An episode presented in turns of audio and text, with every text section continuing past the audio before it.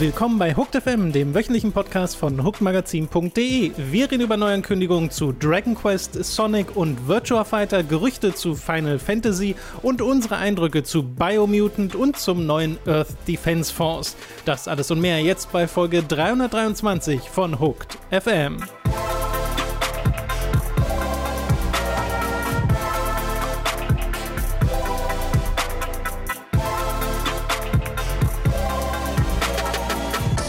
Begrüßen euch bei einer weiteren Folge von Hooked FM. Ich bin Tom, mir zugeschaltet ist erneut der Robin. Hallo Robin. Guten Tag, hallihallo. Ich muss fragen und äh, also auch mit ernsthafter Sorge fragen, ob es dir gut hm. geht, Robin. Du hast in der letzten Woche, ich glaube, hm. insgesamt sechs Stunden Ballern Wonderworld oder so gestreamt mhm. und weiß nicht, ich, ich habe so, ein, so eine Art Verantwortungsbewusstsein, dass ich jetzt denke, okay, geht's, geht's ihm gut? Wie geht's dem ja, Jungen? Frag mal nach. Das, das weiß ich sehr bad zu schätzen. Und zu diesen sechs Stunden im Stream kommt noch, ich würde sagen, so etwa wenn man zusammennimmt, eine Dreiviertel bis eine Stunde außerhalb des Streams gespielt, um Sachen vorzubereiten. Ähm, und dann habe ich auch noch ungefähr zwei Stunden mit dem Durchlesen des Buches verbracht ähm, in dieser Woche. Deswegen, es war letzte Woche war viel, viel Ball in Wonderworld, weil ich halt mhm. irgendwann den Anspruch für mich habe, ich will jetzt aber auch die Autorität sein, wenn ich diesen Stream mache. Ich, ich bin der, äh, der größte Streamer, der weltweit Ball in Wonderworld streamt weil die anderen beiden naja. wortwörtlich einen Zuschauer hatten, die dieses Spiel gestreamt haben. Währenddessen. Äh, deswegen habe ich da eine gewisse Verantwortung und der wollte ich gerecht werden. Das hat ein bisschen, also schon an mir genagt, das stimmt. Aber ich habe ja gute Freunde wie dich, da weiß ich mich, ihr würdet mich auffangen, wenn ich mich verliere. Äh, und einfach tatsächlich glaube, ich würde selbst in die Wonderworld reisen. Ja, aber so ganz äh, beantwortet hast du die Frage jetzt nicht. Geht's dir denn gut? Ja, mir geht's gut. Mir geht's okay. gut. Dankeschön. Gott sei Dank. Ja, ah, da bin ich ja, beruhigt, Robin. Dann können wir jetzt über die News der letzten Woche reden. Da gab es nämlich einige. Wir sind nämlich jetzt so in der Zeit kurz vor der E3. Äh, und ich finde irgendwie schön, dass wir das nach wie vor sagen können, dass E3 tatsächlich noch stattfindet, auch wenn sie ein bisschen anders sein wird äh, als in den vorherigen Jahren. Und die Ankündigungen gehen wieder los, die Event-Streams gehen wieder los. Wir hatten ein State of Play, wir hatten ein Dragon Quest-Event, wir hatten ein Sonic-Event. Und anfangen würde ich gerne mit dem Dragon Quest Event. Das haben wir ja nicht live begleitet, es war aber eine ja Premiere, denn das wurde zum ersten Mal weltweit und mit englischen Dolmetschern gestreamt. Mhm. Was sehr lustig ist, weil ich weiß nicht, ob du das irgendwie mal verfolgt hast oder nachgeholt hast oder sonst irgendwo, aber diese Show bestand halt zu einem guten Prozentsatz aus Ankündigungen, bei denen sie dann halt mit so kleinen Sternchen dazuschreiben mussten, nicht für den Westen geplant. Mhm. Was sehr lustig ist, weil es wurde sowas gezeigt wie Dragon Quest 10 bekommt hier neue Inhalte, nicht für den Westen geplant. Dragon Quest 10 bekommt eine Offline-Version, nicht für den Westen geplant. Und äh, das ist irgendwie demotivierend, wenn man das so schaut. Es gab aber trotzdem ein paar Sachen, die für den Westen geplant sind. Zum Beispiel Dragon Quest Treasures, ein Spin-off mit Kinderversion von Erika und Mida aus Teil 11. Äh, die müsstest du ja kennen, oder die beiden Charaktere?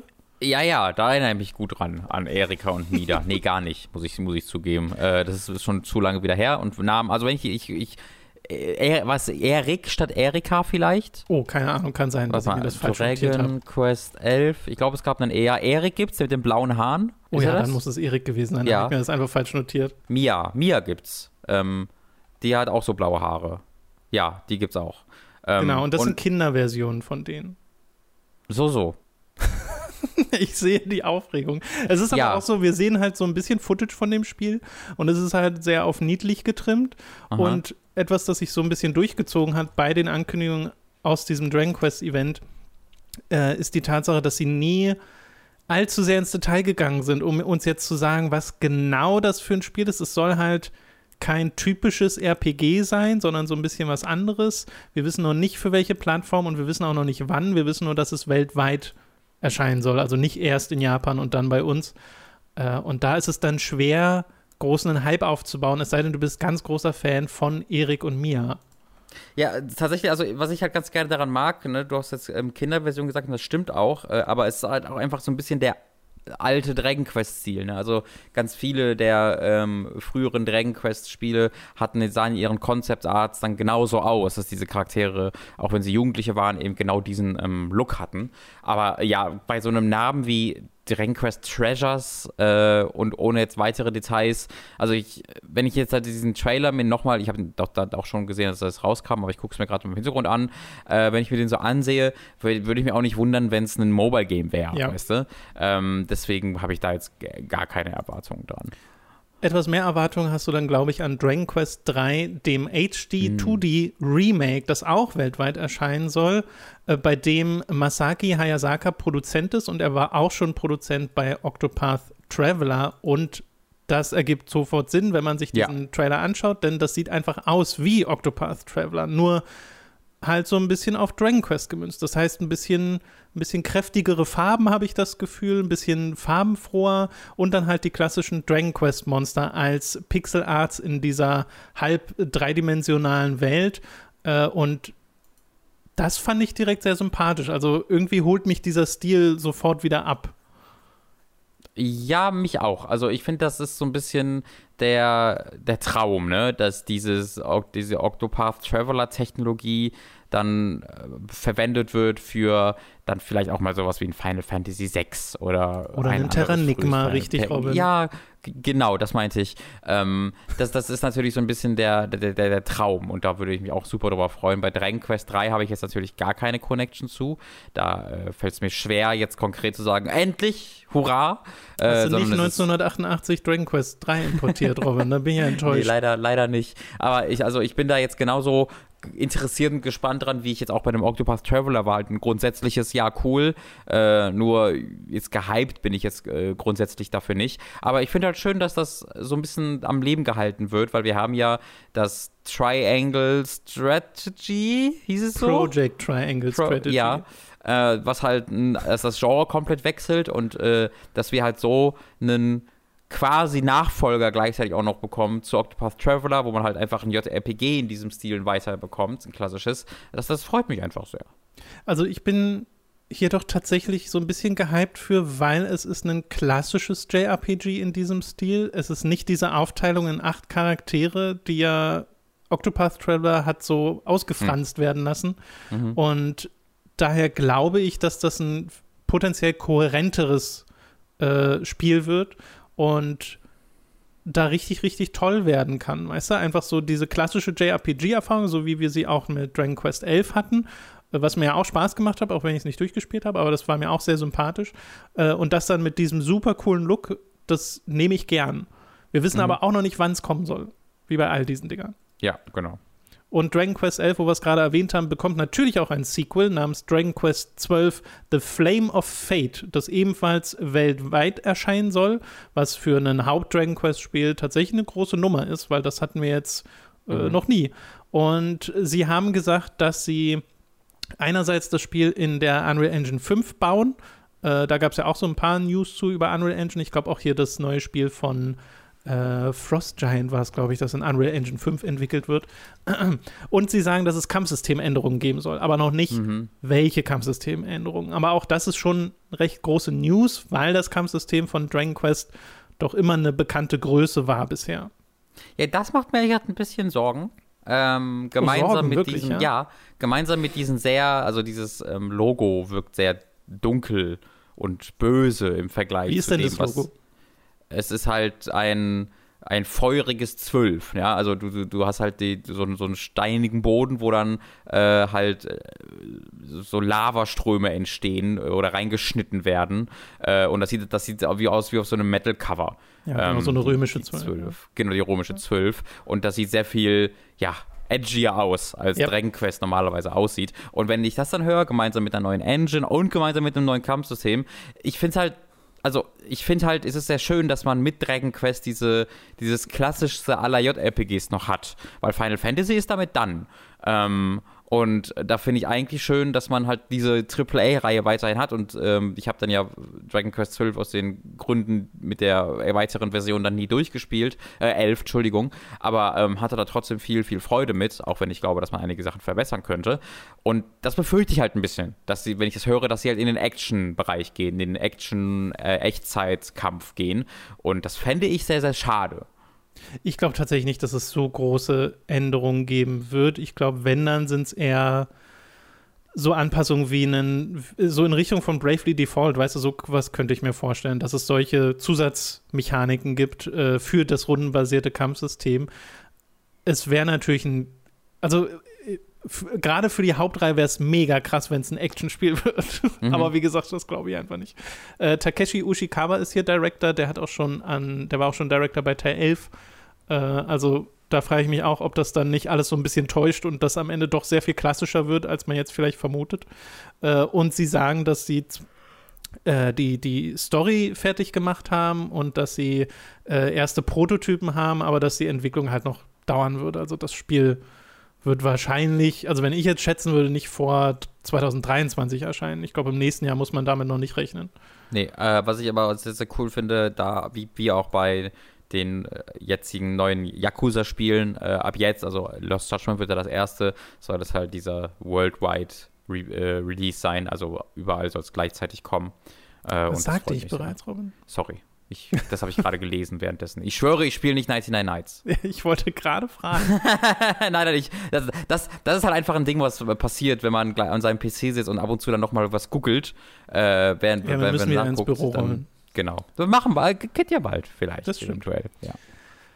Du hattest ja gerade schon Final Fantasy erwähnt, wo die so ein bisschen durch sind mit dem klassischen, äh, den, den klassischen JRPGs und das könnte sich auch nach wie vor bewahrheiten, denn es gab ja Gerüchte zu einem neuen Final Fantasy. Die haben wir auch schon mal mhm. angesprochen, da waren sie aber noch nicht so detailliert. Sie sind jetzt wesentlich konkreter geworden. Die Gerüchte basieren auf Posts von Reddit und Resetera und auf ähm, Quellen von Fanbyte, äh, die sich auf diese Posts berufen und dann auch sagen, wir haben eigene Quellen, die das bestätigen.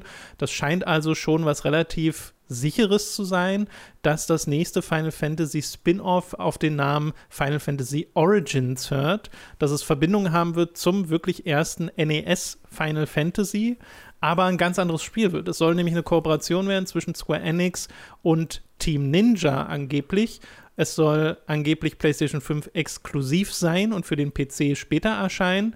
Und es soll eine Demo im Sommer kommen namens Stranger in Paradise. Also man weiß sogar schon den Namen der Demo laut diesen Gerüchten. Und das Gameplay wird beschrieben als Neo und Souls ähnlich, aber zugänglicher. Und das ist schon was sehr anderes für Final Fantasy, mhm. habe ich das Gefühl. Das finde ich super cool das freut mich, das, das finde ich toll. Also auch da, ich glaube, ich, ich fände es noch cooler, wenn so die Haupt-Final Fantasy-Reihe dann so ein bisschen was anderes, also die geht ja auch sehr in die Action-Richtung, sehr vermutlich in eine ganz andere Action-Richtung als ein Spiel, was von Team Ninja gemacht wird, mhm. äh, weil man natürlich den Neo-Vergleich dann ja direkt hat. Aber ähm, ich freue mich darauf, weil das einfach so ein interessantes Mash-up ist. Ne? Es ist halt so, wie, wie wenn die große Reihe äh, ein ähm, Warriors-Spiel bekommt oder ein Yakuza-Spiel, wie das bei Fist of the North Star war, äh, dann finde ich das erstmal cool, weil das einfach eine andere Sicht auf diese alte Serie wird. Und äh, gerade wenn man dann hört, okay, wir nehmen uns hier irgendwie Teil 1 oder sonst was vor, äh, also ein Teil, mit dem ich gar keine Erfahrung habe, außer über diverse Videos und mhm. was, glaube ich, vielen Same. Leuten so geht. Ja. Ähm, das, das fände ich als Idee super interessant.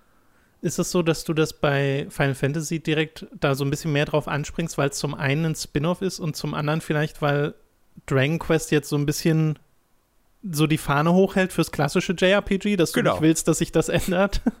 Das könnte ja halt auch cool werden, theoretisch ein Action Dragon Quest. Genau, das, das könnte cool werden, aber es ist halt, also das ist ja so, so ein bisschen immer das Ding gewesen, warum ich dann auch Dragon Quest 11 so, äh, so, so, ja, so mochte, ja, ja. wenn ich darüber geredet habe, weil es halt dieses, ich werde hier umwickelt von einer Decke und alles ist bekannt und das ist genauso, wie ich mir das vorstellen würde und das, also bestimmte Erfahrungen profitieren von diesem Gefühl, andere Erfahrungen ähm, äh, ja, leiden unter diesem, unter diesem Gefühl, aber bei einem, mhm. bei einem Dragon Quest ist es genau das, wonach ich suche äh, und äh, deswegen würde ich mir auch halt auch eher hoffen, dass sie da auch eher dann die Spin-off-Richtung gehen würden. Ähm, weil grundsätzlich ist das natürlich, finde ich das immer, immer nett. Äh, und bei Final Fantasy habe ich halt eh damit abgeschlossen. Bei Final Fantasy ist es jetzt so lange her, dass wir äh, mal ja. so ein ganz klassisches JRPG-System bekommen haben in der Hauptreihe. Es gibt natürlich sowas wie ja, World of Final Fantasy. Eigentlich ist es also das letzte ganz klassische war 10, oder? Das war 10, genau. 13 kann man natürlich noch dazu zählen, weil es zumindest eine Art Runden äh, Kampfsystem ist, ja, aber auch da ja auch so eine Art Rundenkampf. Ja, 12 wiederum würde ich dann schon wieder, 12 ist dann wieder so weit weg. Ja, ähm. Bei, bei 13 sehe ich das, also weil auch die Präsentation so ähnlich ist, weißt du? Das stimmt. Aber das es stimmt. ist schon spielerisch was sehr, sehr anderes. Das, das stimmt auf jeden Fall. Deswegen, da habe ich jetzt genug Zeit gehabt, damit abzuschließen, dass das einfach dann ist. Und der Final Fantasy 16 Trailer hat das ja auch dann nochmal betont. Mhm. Ähm, deswegen hoffe ich darauf, dass äh, 12 da bleibt. Aber mit Final Fantasy können sie diesen Quatsch super gerne probieren und ich bin mir da auch äh, ich bin mir da auch, bin da auch zuversichtlich, dass ein Team Ninja da was Cooles draus macht. Aber mit World of Final Fantasy hast du jetzt auch schon ein Spin-off angesprochen, was dann auch eher in die klassische Richtung geht vom Kampfsystem, weil mhm. hier ist es ja genau andersrum. Die Hauptreihe wurde zu Action und Final Fantasy Origins ist dann ein Spin-off, was auch Action ist. Glaubst ja, du, das stimmt. kann sich da irgendwie beißen? Eben, nee, also das ist halt die Hoffnung, dass es dann halt so unterschiedlich ist, weil ja. Team Ninja natürlich, wenn die jetzt, wenn das jetzt das Ninja Gaiden Team Ninja wäre, dann würde ich mir denken so, hm, weil ja das wenige, was wir von Final Fantasy 16 gesehen haben, auch sehr nach so einem Character-Action-Game äh, aussieht, ne? Ninja Gaiden oder Devil May Cry oder so. Äh, hier, du hast du deine coolen Kombos und haust mhm. dann rein. Ähm, aber dadurch, dass ich persönlich damit jetzt viel mehr äh, Nio verbinde, ähm, das wiederum fände ich dann super cool, weil das sind, das ist dann zwar beides Action, aber es sind ja völlig unterschiedliche Spielerfahrungen und so eine große Reihe irgendwie mit sowas ähm, also anspruchsvoll, auch wenn sie ja bereits gesagt haben, wie du gesagt hast, dass es ein bisschen zugänglicher werden soll. Aber du kannst, also egal wie zugänglich du dieses Kampfsystem machst, es bleib, würde halt dieses Kampfsystem bleiben, das jetzt nicht so zugänglich ist wie einfach ein klassisches XXXY, ja. XXXX Kampfsystem.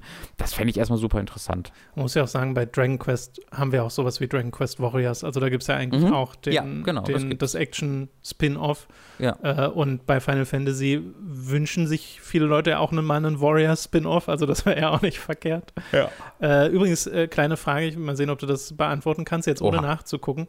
Mhm. Äh, Team Ninja haben schon mal an einem Final Fantasy gearbeitet. Weißt du an welchem? Nee.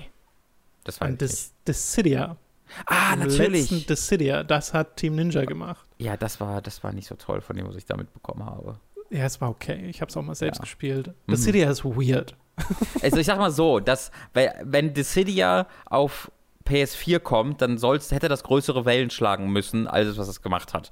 Die, der Gedanke. Aber es war auch erst so ein Arcade und dann kam es genau. spät auf PS4. Ja, aber dann ist es halt auch dieses weirde 3 gegen 3 mit 53 Systemen und äh, ja. hat Elementen überall. Ja. Wenn, ich, wenn du halt sagst, ein Kampfspiel mit allen Final Fantasy Charakteren, also mit vielen Final Fantasy Charakteren aus allen möglichen sehr, äh, Teilen, die gegeneinander kämpfen, das klingt wie eine Billionenidee. Ja. Ehrgeiz, genau. Ehrgeiz 2 bitte. E3, let's go. Ja. Tom, da war sogar Ace aus Final Fantasy Type Zero bei. Wie kann das kein Erfolg gewesen sein? Ich verstehe das nicht. Ja, ja. Äh, was wollte ich sagen? Achso, nee, ich wollte auch nochmal abschließend sagen, einen Neo, wenn ich mir einen Neo vorstelle, dieses flüssige Kampfsystem, dann vielleicht ein bisschen ein bisschen weich gespürt in Anführungszeichen, also ganz so hardcore wie Neo muss es wegen mir wirklich nicht sein. Leo ist schon äh, sehr hardcore, da geht's mir, da bin ich, bin ich bei dir, ja. Genau, und dann das in einer Final Fantasy Welt mit Final Fantasy Charakteren und Zaubern und so, das klingt so richtig aufregend. Also ich hoffe, ja. dass dann äh, das Spiel dem auch gerecht wird, falls es das tatsächlich ist, denn es sind zwar Gerüchte, die auf zuverlässigen Quellen basieren, aber es kann immer noch was anderes sein. Müssen wir einfach mal abwarten. Zu E3 soll das angekündigt werden. Mhm. Äh, laut diesen Gerüchten. So, Aufregend. zu weniger aufregenden News, Robin. Wir müssen mhm. ein bisschen durchatmen können nach, nach äh, Final ah. Fantasy und Dragon Quest. Wir kommen zu Sonic Central.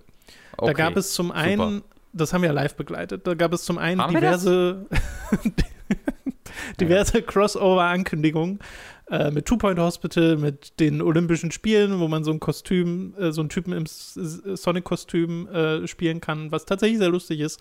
Oder Sonic the Fighters, das großartige Kampfspiel in Lost Judgment spielen kann, im nächsten Judgment-Spiel. Wo wir auch ein bisschen Lost Judgment-Gameplay gesehen haben, was sehr aufregend war. Da mhm. wurde geklettert, das war sehr, so ein bisschen Assassin's Creed. Äh, und es wurden konkret zwei Sachen angekündigt, die wirklich wichtig sind. Es gab noch so Sachen, die sind für, glaube ich, Sonic-Fans dann wichtig, aber für uns halt nicht so sehr. Sowas wie Rise of the Wisps oder Sonic Prime, die Serien, um, um die es ging, ist für uns jetzt nicht so interessant.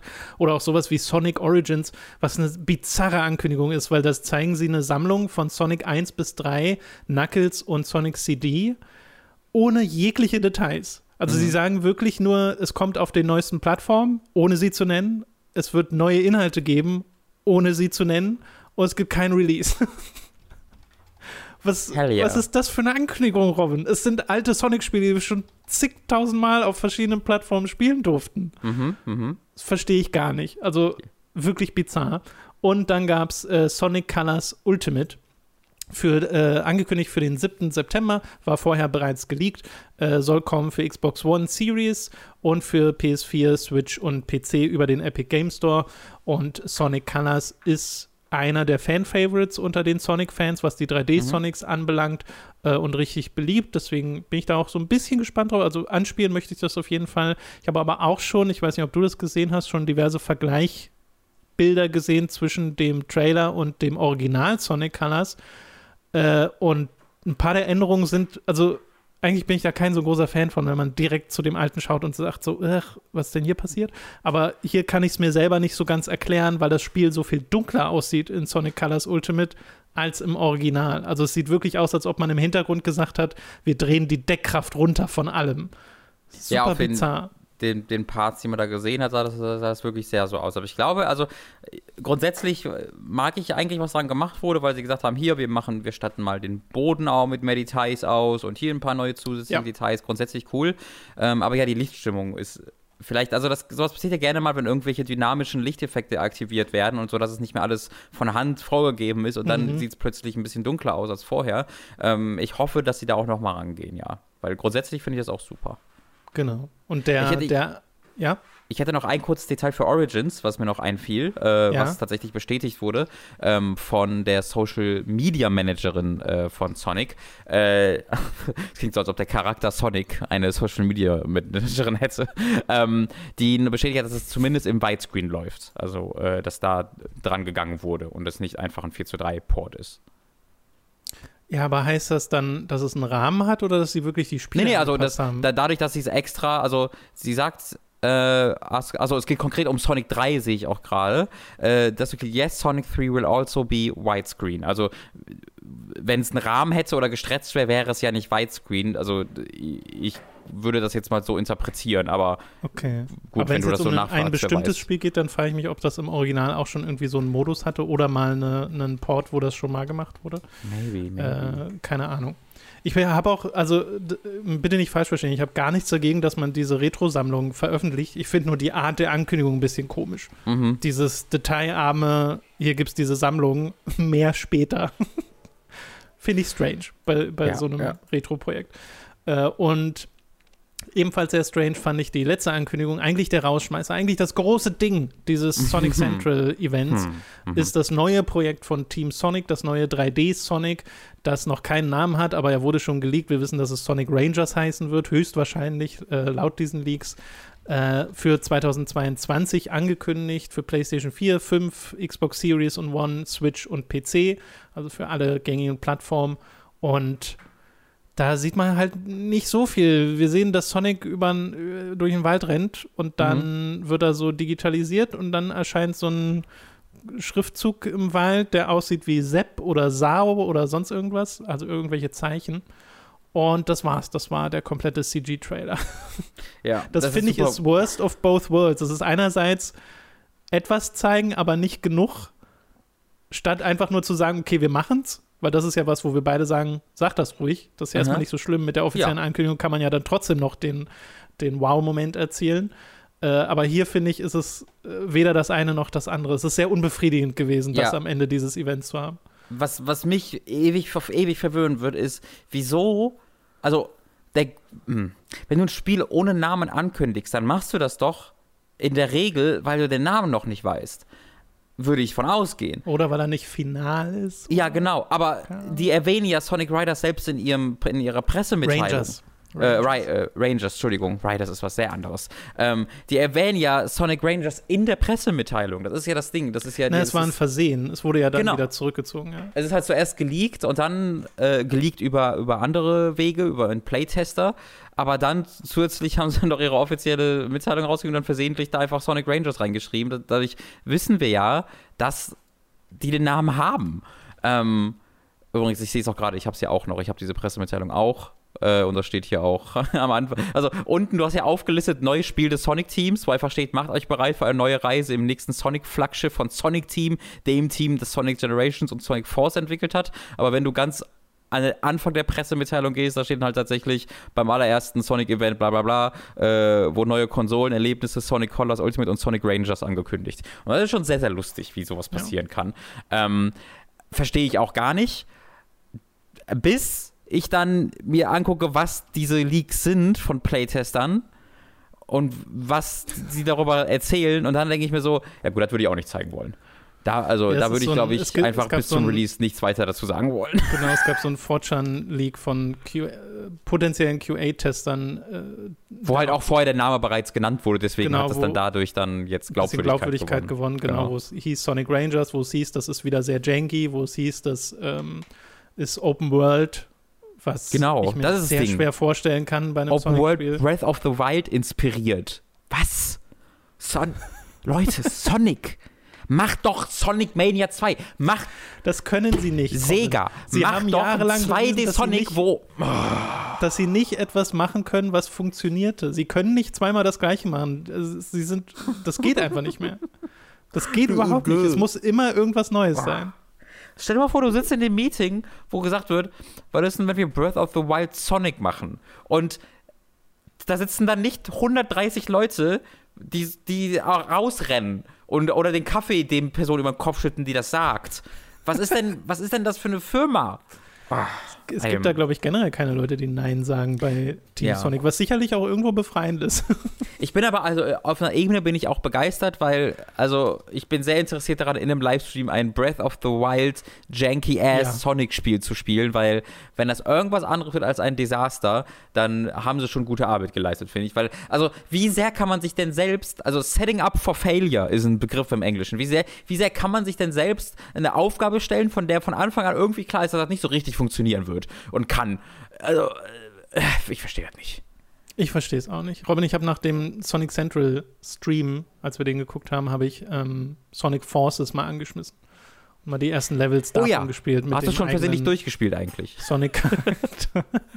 nee, aber es wurde sehr schnell darüber geredet, dass Sonic gefoltert würde, ja. wurde, was ja sehr lustig ist. Mhm. Aber das Spiel ist ja auch, also, das fühlt sich nicht gut an. Es, das Leveldesign löst ja. bei mir nur Fragezeichen auf, die ja. über den Kopf aufploppen, weil ich mich frage, wer, wer wie und wo da mal Spaß dran haben kann. Also so, ich, ich, es ist so dieses Klassische gewesen von, je schneller es läuft und je weniger ich eingeben muss, desto mehr Spaß macht es und das kann irgendwo nicht gewollt sein. Ja, aber äh, also mein. Super strange. Ist, ich glaube schon, dass es so gewollt ist, weil der Punkt ist, dass es beim ersten Sonic the Hedgehog auch schon so gewesen. Und jeder, der was anderes sagt, lügt. Niemand hat Spaß daran, Sonic ja, langsam springen zu lassen. Das fühlt sich so kacke an, alles Tom, es ist doch gelogen. Ich habe ja das erste Sonic jetzt mal durchgespielt mhm. und, und, da sehe ich es deutlich mehr, weil ich da mhm. mehr Kontrolle drüber habe als in sowas wie Sonic Forces. Mehr Kontrolle hast du als. Okay, das stimmt. Wenn, das ja. stimmt. Du hast noch mehr Kontrolle als in Sonic Forces, ja. Ich würde sagen, so richtig gut. So, ich finde es auch hübscher. Sonic Mania ja. ist das hübscheste Sonic-Spiel. Ja, ohne Frage, ohne Frage. Ich habe ja auch Sonic Mania dann durchgespielt, aber also auch mich durchgelitten. Ich weiß gar nicht wieso. Ich weiß gar nicht, wie ich das habe, dass ich Sonic immer durchspielen will. Ähm, irgendwas ist da in mir falsch. Irgendwas ist gebrochen in mir, Tom. Naja. Ja, du spielst Ballern Wonderworld durch. Ja, aber da gibt es immer noch Achievements. Sonic Mania war auf der Switch, da habe ich auch nie mehr Achievements für bekommen. Und trotzdem dachte ich mir, das muss ich jetzt durchspielen. Ich glaube, bei, bei Sonic ist es wirklich dieses, dieser Drang, verstehen zu wollen. Es gibt in mir den ja, unbedingten ja. Willen zu verstehen, warum Leute ihr ganzes Leben da auf Sonic ausrichten und ihre Wohnung. War, Tom, ich habe das, kann das nochmal kurz erwähnen. Vor zwei Monaten, drei, vier Monaten, ich weiß nicht genau, vor Monaten fuhr hier an unsere Wohnung vorbei ein Auto mit einem mhm. riesigen Sonic auf der Seite drauf. Das war einfach, das war einfach ein schwarzes Auto mit einem gigantischen Sonic da drauf. Der fuhr einfach vorbei. Und ich dachte mir Aber so, was passiert in deinem Leben? Warum, was ist denn in diesen Spielen drin, dass das passiert? Und ich verstehe das nicht. Ich muss aber sagen, so aus einer rein ästhetischen Sicht, zumindest wenn man die meisten von Sonics Freunden ausklammert, verstehe ich, warum äh, Sonic äh? beliebt ist. aber ja, wenn du, wenn du alles ausklammerst. Sonic, ich, nein, nein, nein, ich finde das Design von Sonic und der Green Hill Zone oder Chemical Zone und von, also sowohl vom neuen als auch vom alten Sonic, äh, das mag ich. Das finde ich auch sympathisch. Und deswegen finde ich es ja auch zum Beispiel schön, das erste Sonic zu spielen, weil mir auch da schon die Pixel Art wirklich gefällt. Also da, Hm. da ist viel kreative Arbeit hat da stattgefunden. Und so dann- aus so einer reinen, aus so einer reinen, weißt du, wenn Sonic so funktioniert wie Diddlemaus, weißt du? Einfach nur so als so ein ästhetisches Ja. Anhängsel, dann verstehe ich es total. Aber, aber warum denn so, warum denn nicht Krog oder Spyro? Nee, ich glaube, Croc ist ein bisschen zu Gek. wenig. Was ist denn mit Gek? Gecko heißt der so? Wie heißt der Gex. nochmal? Gex. Weißt du, das ist doch, das ist doch, das ist doch die gleiche. Äh, das ist doch die gleiche Energie für mich. Äh, Nee, Also- ich finde da Sonic noch mal ein besseres Design. Als Gex, ja. Ja, als Gex und auch als äh, Croc. Wir reden viel zu lange über Sonic. Was Lass ist mit diesem. Känguru? Es gibt so einen Känguru-Jump-Plattformer. Kau? Ka nee. Das nee klingt scheiße, wie richtig. hieß das? Kau, ja. Kau. Warum sehe ich Sonic auf einem Auto, aber nicht Kau? Ich, ich, für mich ist das alles Es exakt die gleiche Energy. ein Auto diese, Kau. diese, diese Tiere, die Augen haben und die so, irgend, irgend, irgendein Körperteil ist zu lang, sei es nun der Hals oder der Arme oder bei Sonic die Beine. Ähm, ach, Tom, aber das ist für ich, nicht beim alten Sonic. Irgendwann, irgendwann werde ich dafür, irgendwann, Tom, werde ich einen Bachelor kriegen äh, w- bei, an der Uni und ich werde, das wird, das Thema wird Sonic sein. Also der mein einzige Unver- Bachelor, den du kriegst, ist, wenn dir Dopsy irgendwie eine Urkunde ausdruckt oder so. Also ich glaube, wenn ich, ich glaube, das, da, damit, darüber habe ich schon mal mit Lucy geredet. Lucy ist ja akademisch sehr aktiv und äh, ich glaube, wenn wir, wenn, wenn wir so einige unserer Video-Essays einfach als, als, als Arbeit für einen Bachelor einreichen würden, dann würden wir einfach einen Bachelor bekommen. Ich glaube, das ist, in meinem Kopf habe ich den bereits tatsächlich. Durch meine, also in, mein, in meinem Kopf bin ich bereits Akademiker. Ich, ich habe es nur noch nicht quasi abgegeben, weißt du. Ich habe die Quest schon erfüllt. Ich muss es eigentlich nur noch abgeben. Mhm. Wie die Größten seiner Art. Im, im Kopf Akademiker. Ja, das ist, das ist bei, bei vielen Dingen. Auch wenn ich, das ist also bei vielen Dingen, die ich so sehe, weil die Leute haben oder können, die ich nicht mache, denke ich mir halt, I could do that. also jemand Kopf so auf so ein, Akademiker ist so ein T-Shirt-Spruch, Robin. Eigentlich. Krass. Oder für eine Tasse. was denn, Akademiker? Was? Ja, im Kopf, in meinem Kopf bin ich Akademiker. Ist einfach ein schöner Satz. ja. So, äh, lass uns mal weitermachen. Sonic. Gerne. Sonic lassen wir hinter uns, aber nicht Sega, denn es gibt noch eine Ankündigung von Sega, die ich super fand in der letzten Woche, nämlich Virtua Fighter 5 Ultimate Showdown oder, was ich sehr schön finde, wie es im Japanischen einfach nur heißt, Virtua Fighter 5 Esports. Das, das heißt wirklich so. ja, Gott sei Dank haben sie das zumindest angepasst, weil holy ich finde shit. ich find aber auch den englischen Namen Ultimate Showdown irgendwie witzig, weil die letzte Version von Virtua Fighter 5 hieß Final Showdown. Ach wow, okay, war ja, war ja doch nicht so final. Gott, ist ja furchtbar. Äh, und das ist ein Remaster und fast schon Remake von Virtua Fighter 5, weil das einfach in einer anderen Engine stattfindet, nämlich in der Dragon Engine, die in den letzten Yakuza-Spielen zum Einsatz kam. Und es wird auch entwickelt, zum einen von AM2, den Originalentwicklern von Virtua Fighter, und von äh, Ryoga Dings Studio, äh, Ryoga. RGG Studio habe ich mir jetzt nur aufgeschrieben. mhm. Sag's nochmal. Ryoga Gotoku müsste es sein. Dankeschön. Äh, Ohne, ohne nachgeguckt. Also Gotoku, ja, stimmt, Gott sei Dank. Nice. Ich meine, du hast auch gerade erst Podcasts über Yakuza Ja, ja, das stimmt. Das stimmt. Äh, und das finde Darf ich dazu irgendwo direkt was witzig. sagen? Zu der Grafik? Zu der Grafik, ja, Ja, gern. weil wir da gerade sind, weil ich das hat, also, das hat mich überrascht, dass ich das gehört habe, weil ich finde es ziemlich hässlich. Äh, Wenn ich mir so die Gameplay-Demos angucke, das wirkt so, als ob die Charaktere ohne Lighting einfach in einer Farbe, in, eine, in einem Lichtverhältnis vor der Kamera stehen. Und ich fand, das sah, das sieht richtig schlecht aus, finde ich, muss ich sagen. Ich finde Also- das richtig hässlich. Hässlich, echt. Vielleicht geht es nur mir so. Also ich habe hier gerade eine Gameplay-Demo, in der, äh, in der auch ein ich, und ich weiß nicht, was da los ist. Der hat eine Ach so, ich dachte gerade, hier wäre ein japanischer Spieler in Blackface. Ich glaube, der hat eine schwarze. Ich bin mir nicht, ob der eine schwarze Maske aufhat oder sein Gesicht schwarz angemalt hat, Tom. Ähm, der das hier spielt in, einem, in einer Gameplay-Demo. Ich schick dir die mal. Und ähm, gerade wenn ich mir den. Ähm, diesen asiatischen Stereotyp, der da kämpft, anschaue ähm, und dann so die, den Haarübergang und so. Also ich finde, das sieht aus wie, wie so ein hochaufgelöstes frühes 360-Spiel. Ja, ich meine, so sieht das Original Virtua Fighter 5 ja aus. Ja. Das So wär, aber deswegen bin ich überrascht, dass sie halt ne, sagen extra hier neue Engine und äh, Dragon, weil die Dragon Engine kann ja richtig was, gerade bei den Charakteren. Ja, äh, sie haben halt, so also es ist schon an vielen Stellen angepasst. Sie haben das Lighting angepasst mhm. und da sieht's, also wenn ich dann die Vergleiche mache, sieht es teilweise einfach nur anders aus. Mhm. In manchen Einstellungen finde ich auch, sieht es besser aus. Dann gibt es so Vergleiche, wo du Akira siehst in seinem alten Design von Virtual Fighter 5 Final Showdown und von Ultimate Showdown, wo sie wirklich auch das Gesicht angepasst haben. Mhm. Das ist auch sehr Geschmacksfrage, ob man da diese, diesen neuen Stil mag und er, er, glänzt auch irgendwie mehr im neuen äh, Spiel. Also ich bin auch nicht vollends überzeugt von dieser neuen äh, grafischen Richtung. Ich finde es aber nicht hässlich oder so. Also hm. ich finde, das ist immer noch ein ansehnliches Spiel und ich bin auch nach wie vor beeindruckt von den Animationen, die ja immer noch von damals sind, weil das ist was, wo es, was Virtua Fighter immer ganz gut konnte, weil es ja wirklich, es ist ja nicht äh, so Fantasy-basiert wie ein, wie ein Street Fighter oder so mit äh, Feuerballattacken oder sowas, sondern basiert zu großen Teilen auf halt echten Kampfstilen, also ein bisschen Tekken-mäßig äh, und benutzt dann halt halbwegs realistische Animationen, natürlich auch teilweise übertrieben und so.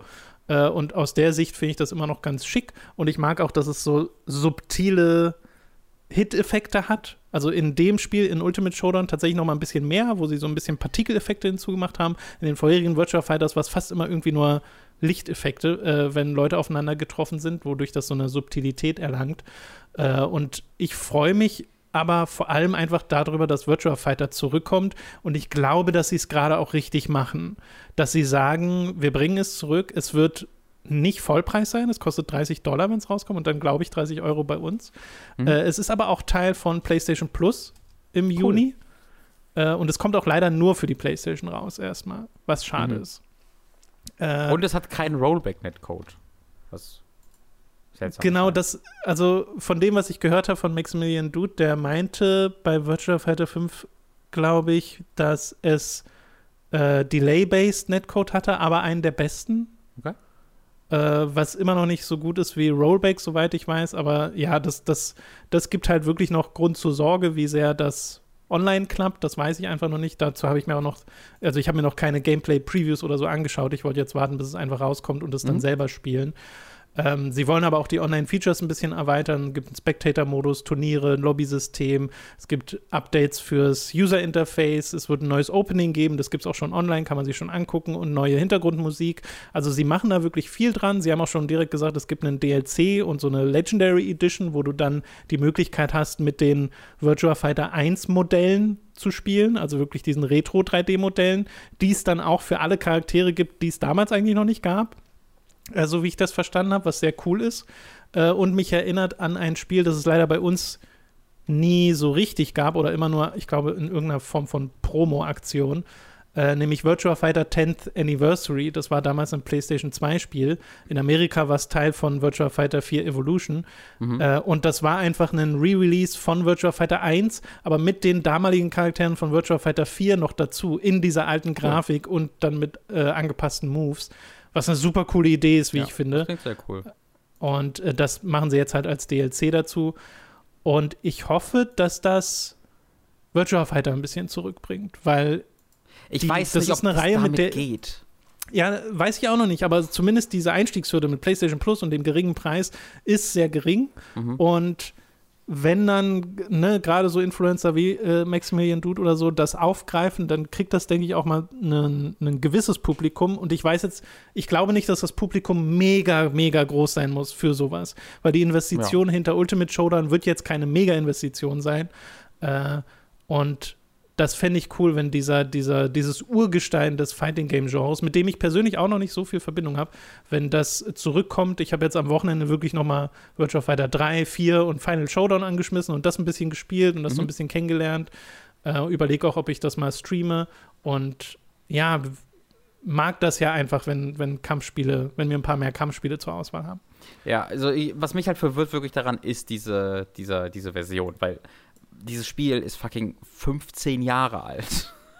dieses Spiel ist von 2006 in seiner, alt, ja. seiner Arcade-Version und 2007 erschien es mhm. dann auch auf der PlayStation 3, was mich gerade sehr schockiert hat beim Nachgucken, weil ich gehe davon aus, das wird jetzt ein 2012er, ja. 13, 14 Titel und, und die PS3-Version so. hatte nie online. Das hatte dann nur die oh, 360-Version. Wow. Ja, crazy. Wirklich crazy.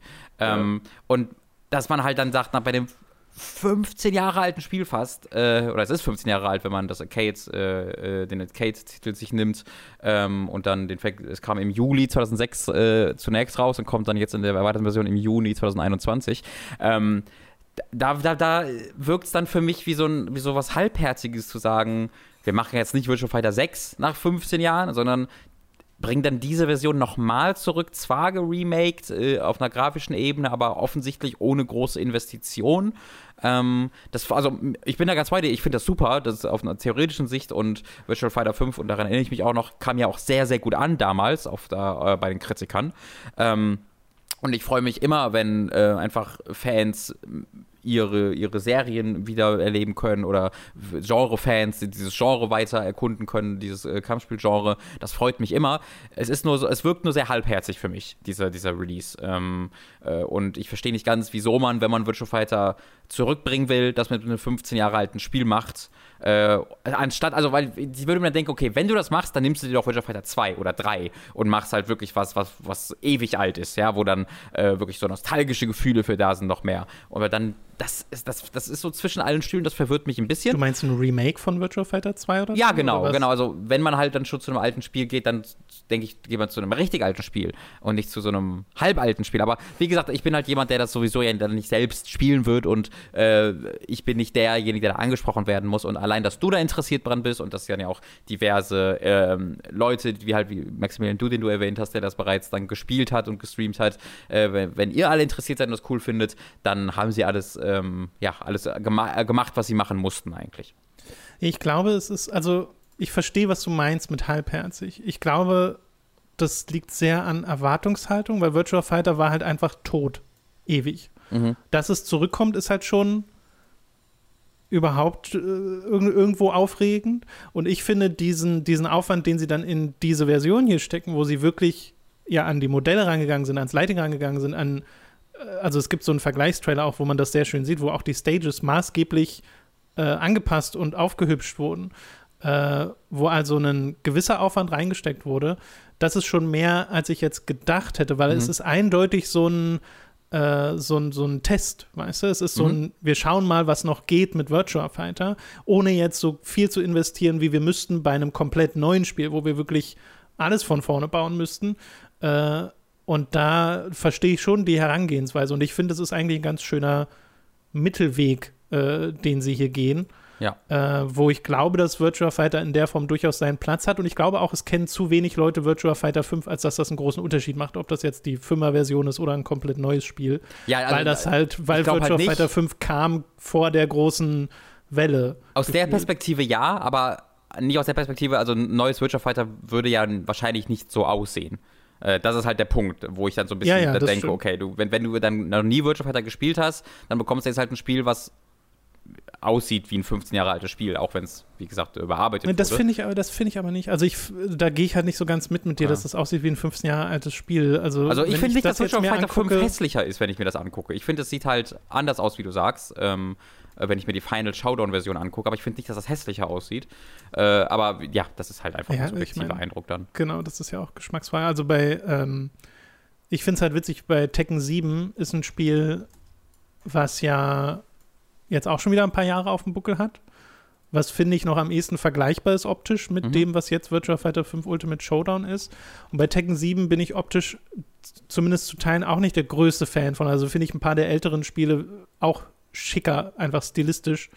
Äh, und das ist halt was krass Subjektives. Also, ja, genau, weil da bin ich wieder so, dass ich sage, ich finde Tekken 7 um Generationen schöner als das, was ich jetzt von Visual Fighter 5 gesehen habe, aber das sind halt subjektive Grafikeindrücke. Ja, genau, genau, genau. Äh, ich glaube aber auch, dass es in Person noch mal besser aussieht äh, als auf den Trailern, weil wir haben bisher nur 1080p Trailer. Ich habe mir zwar noch kein Gameplay jetzt angeguckt bei irgendjemandem. Ich weiß nicht, ob da mal bessere Footage zu sehen ist, aber die offiziellen Sega-Sachen sind alle nur 1080p. Mhm. Äh, und eine Sache will ich noch erwähnen, weil ich es sehr witzig finde: Sega haben so als kleines Promotion in Extra äh, Retrospektiven rausgebracht von Virtua Fighter. Für Virtua Fighter 1, 2, 3, 4 und die für 5 kommt noch. Äh, die gehen alle so drei bis fünf Minuten und werden eingesprochen von zwei, von den Voice-Actern von zwei Charakteren aus dem Spiel, nämlich Jackie und Sarah Bryant. Und die sind einerseits sehr niedlich, weil sie, sie bringen wirklich ein paar historische Fakten rüber und verkaufen dir die Relevanz dieser Spiele. Aber zum einen sind diese beiden Voice-Actor nicht wahnsinnig gut in, im Erzähler sein. Äh, das ist ein bisschen strange. Also ich weiß auch nicht, wie viel davon Absicht ist. Weißt du, wie viel so dieses übertriebene QVC-Anpreisen sein soll. Ob da, ich sehe das Augenzwinkern nicht so ganz. Ich glaube, das ist mein Problem. Auch in dem Text, äh, den sie sprechen, weil sie ja wirklich davon reden, wie krass revolutionär AM2 war und wie Sega es allen gezeigt hat mit Virtua Fighter, was bei den ersten zwei Virtua Fighters auch stimmt. Aber ab dem dritten werden diese Aussagen so ein bisschen falsch. Ja. Weil Virtua Fighter 3 ist halt äh, auf der Dreamcast erschienen. Da gab es dann auch Soul Calibur. Da hat also aus, äh, aus dem Hause Namco ein anderes Spiel gezeigt. Oh, guck mal, die machen, die machen, aber oh, das sieht ein bisschen besser aus, was die machen. Mhm. Ähm, also da verlor dann Virtua Fighter langsam die Relevanz. Und das sind immer noch tolle Spiele gewesen, auch Virtua Fighter 4, ein tolles Spiel. Äh, aber da kriegt das dann so eine andere Färbung, dieser Text, den sie da einsprechen und wie, wie in, in was für hohen Tönen sie da von äh, Sega und AM2 reden. Das finde ich einfach nur ein bisschen lustig. Äh, empfehlen würde ich diese Videos trotzdem, weil man bekommt tatsächlich einen Eindruck davon, wie diese Spiele waren, wann die rauskamen, was für Versionen es gab und so. Und das ist ganz schön. Sehr schön. Okay, am 1. Juni erscheint Virtua Fighter 5 Ultimate Showdown, also morgen. Crazy. Einfach da plötzlich. Angekündigt Einfach und da ist da. Genau. So, wir haben ein paar Gameplay-Reveals gehabt in der letzten Woche, Robin, und da würde ich mal von dir abhängig machen, über was und wie detailliert wir darüber reden wollen. Wir mhm. hatten nämlich zum einen Dying Light 2, wir hatten Far Cry 6 und wir hatten Horizon Forbidden West. Letzteres haben wir auch gestreamt als State of Play, das könnt ihr euch angucken. Da sind auch unsere Eindrücke schon teilweise drin. Äh, wie es denn da generell bei dir aus? Hast du da Interesse bei einem Spiel? Also, ich finde halt, diese Spiele teilen sich alle eigentlich, äh, dass sie so ziemlich exakt genauso aussehen, wie du dir das denken würdest, dass sie aussehen. Ne? Wenn du halt Gameplay-Reveal hörst für jedes dieser Spiele, dann denkst du dir, okay, dann wird es da wahrscheinlich so aussehen und dann ist es exakt das. Ähm, deswegen ist es einfach davon abhängig, glaube ich, wie viel Interesse wir wirklich an diesen jeweiligen Spielen haben. Und bei Dying Light und Far Cry bin ich jetzt eher so, dass ich sage, also ich werde es ausprobieren, aber ich habe jetzt nicht das riesige Interesse daran und am ehesten ist es halt bei mir dann für Horizon da, aber das liegt jetzt nicht daran, dass die jetzt so viel unglaublich äh, Interessantes und Spannendes in den Reveals gemacht haben, sondern einfach an meinem, ja, ganz subjektiven Interesse an der Reihe. Wie findest du es denn, dass man in Far Cry jetzt äh, aussuchen kann, ob man Mann oder Frau spielt? Nett nett, finde ich gut. Äh, das äh, ist natürlich Ubisoft äh, so ein bisschen, also muss man ja offensichtlich jetzt machen bei denen. Ähm, und man kann vielleicht auch noch kurz über Far Cry reden, weil was so ein bisschen halt, ähm, nicht so ein bisschen, sondern was neu ist bei Far Cry, ist, dass sie ja fast schon in die Ratchet Clank Richtung mit ihren Waffen gehen. Ähm, das stimmt. Und, und ja. das ist halt super cool. Äh, Der Guerilla Warfare da. Ja, genau. Also es gibt so ein Ding, da hat er wirklich einen Rucksack mit so ja, fast schon Artillerie hinten dran geklebt. Äh, und dann äh, kniet er sich hin und schießt halt wirklich Raketen hinten aus seinem Rucksack nach oben und kann damit Panzer äh, niederballern. Und das ist halt sehr, sehr cool. Und ich finde, das ist auch die richtige Herangehensweise. Ja, mehr Bloodborne, äh, mehr Bloodborne, mehr äh, Blood Dragon in die, die Haupt-Far Cry-Erfahrung äh, mhm. reinzupacken, denn je verrückter das wird und je weniger es sich ernst nimmt, ähm, desto besser war diese Reihe schon immer. Äh, und je ernster es sich dann nimmt, auch in seinem Storytelling, siehe Far Cry 5, äh, desto äh, austauschbarer und äh, desto schlichter wird es meiner Meinung nach. Deswegen äh, hoffe ich sehr, dass sie äh, in allen Aspekten so ein bisschen da reingehen. Man, es gibt ja auch diesen cuten Hund ohne Hinterbeine, äh, der, mhm. äh, mit der, mit der so das Haustier ist, der so unglaublich süß ist und äh, so abgefahrene Ideen sind die, die ich dann suche. Ähm, was mich dann wieder ein bisschen verunsichert, ist dann der, der Story-Part, äh, wo sie dann den, den, den großen Schauspieler engagieren, der dann wahrscheinlich vier Zwischensequenzen hat, wo er mit in die Kamera reinredet, wie das in jedem dieser Far Cry-Spiele ist. Ähm, obwohl, hier redet er ja nicht in die Kamera rein, weil man den weil der Protagonist ja tatsächlich ein Protagonist wieder ist. Also ähm, es gibt tatsächlich auch Cutscenes, die nicht in der Ego-Perspektive mhm. äh, geschehen. Du, du sagtest auch gerade eher, gibt es eine Version mit dem männlichen Danny? Weil ich habe jetzt nur die mit der weiblichen gesehen. Äh, also ich ähm, bin mir da gerade, also ich glaube schon, aber es kann auch sein, dass ich das gerade im falschen, also dass ich da einfach dachte, das ist der Hauptcharakter, okay, aber okay. war es vielleicht ein anderer Charakter. Ähm, also das, das will ich jetzt, es kann gut sein, dass ich das einfach falsch äh, interpretiert habe. Äh, aber also es sind viele Dinge da, wo ich so sage, cool, das ist, das ist cool, das, ist eine, die richtige Richtung für diese Reihe. Aber nach Far Cry 5 bin ich sehr, sehr skeptisch. Ähm, weil da hatte ich auch mhm. bei den Trailern mir gedacht, so, oh cool, da machen sie ja ein bisschen was, was Spannendes mit. Und dann war es das, was es war, nämlich ein extrem austauschbares Far Cry, was das Setting so sehr verhunzt hat, wie man es nur verhunzen kann. Ähm, deswegen, ich werde es spielen, ich freue mich drauf oder ich bin gespannt drauf, sage ich mal, aber ich bin auch sehr skeptisch weiterhin. Ja, bei mir sind das alles so Spiele, die ich eher so ein bisschen auf mich zukommen lasse, wo ich noch nicht weiß, ob ich die groß spielen werde, weil Far Cry ist was, wo ich ja schon sehr früh raus war, da ich auch die letzten Teile nicht wirklich gespielt. Äh, Dying Light hat dann noch ein bisschen bessere Chancen, weil dieses ganze Parcours- und Survival-Ding ein bisschen spannender aussieht. Mhm. Und äh, ich mochte auch das, was sie bisher gezeigt haben, aber wie gesagt, so richtig Hype bin ich auch nicht. Und bei Horizon war es ja auch so ein Ding von, ja, das ist so das, was man erwartet, dass ein Horizon-Sequel ist. Äh, und das kann dann sehr cool sein. Da würde ich aber wahrscheinlich den ersten Teil erstmal nachholen wollen. Deswegen bin ich da so ein bisschen, ein bisschen raus aus diesem mhm. Hype-Zyklus bei diesen Spielen gerade. Zumindest ja. bei den dreien. Ja, bei, bei Horizon bin ich sehr dabei, aber das äh, erkläre ich ja, ja, auch in dem äh, ja in unserer Reaktion zum Gameplay Reveal, was es bei uns auf dem YouTube-Kanal und auf der Website auch zu sehen gibt, äh, weil ich einfach den ersten Teil so gerne mag und mehr, gerne mehr Zeit in diese Welt und mit diesen Charakteren äh, verbringen würde, die ich da, die ich da sehe. Ähm, aber spielmechanisch war das exakt das, was man sich erwartet hat. Ich glaube auch diese Gameplay-Demo, das war so eine richtig klassische E3-Gameplay-Demo, wo die, glaube ich, seit einem halben Jahr konkret dran gearbeitet haben, damit das so alles aussieht, ähm, wo es, glaube ich, schwer wird, das im richtigen richtigen Spiel so zu replizieren in der Form, äh, viele Elemente, weil ne, du hast dann auch, du hast halt mhm. Aloy, die auch wirklich kommentiert, konkret, was du dann tust, was offensichtlich in einem Open-World-Spiel in der Form nicht passieren wird. Ähm, deswegen, ich bin da so ein bisschen, dieses, das kann viel. Äh, ja, nicht gelogen, aber da kann viel so ein bisschen Illusion sein in diesem, in diesem Gameplay-Reveal. Aber grundsätzlich wird es einfach ein, es wird halt Horizon nochmal in schöner und gerne, das nehme ich. Ja, ja, ja, okay. Okay, eine der letzten News für diese Woche ist ein Bericht von Ars Technica. Äh, die schreiben nämlich über einen möglichen Steam Handheld. Äh, da gibt es schon Hinweise zu, in, also den so äh, Datencrawler gefunden haben, in den äh, schon im letzten Jahr auf einen Codewort namens Neptune.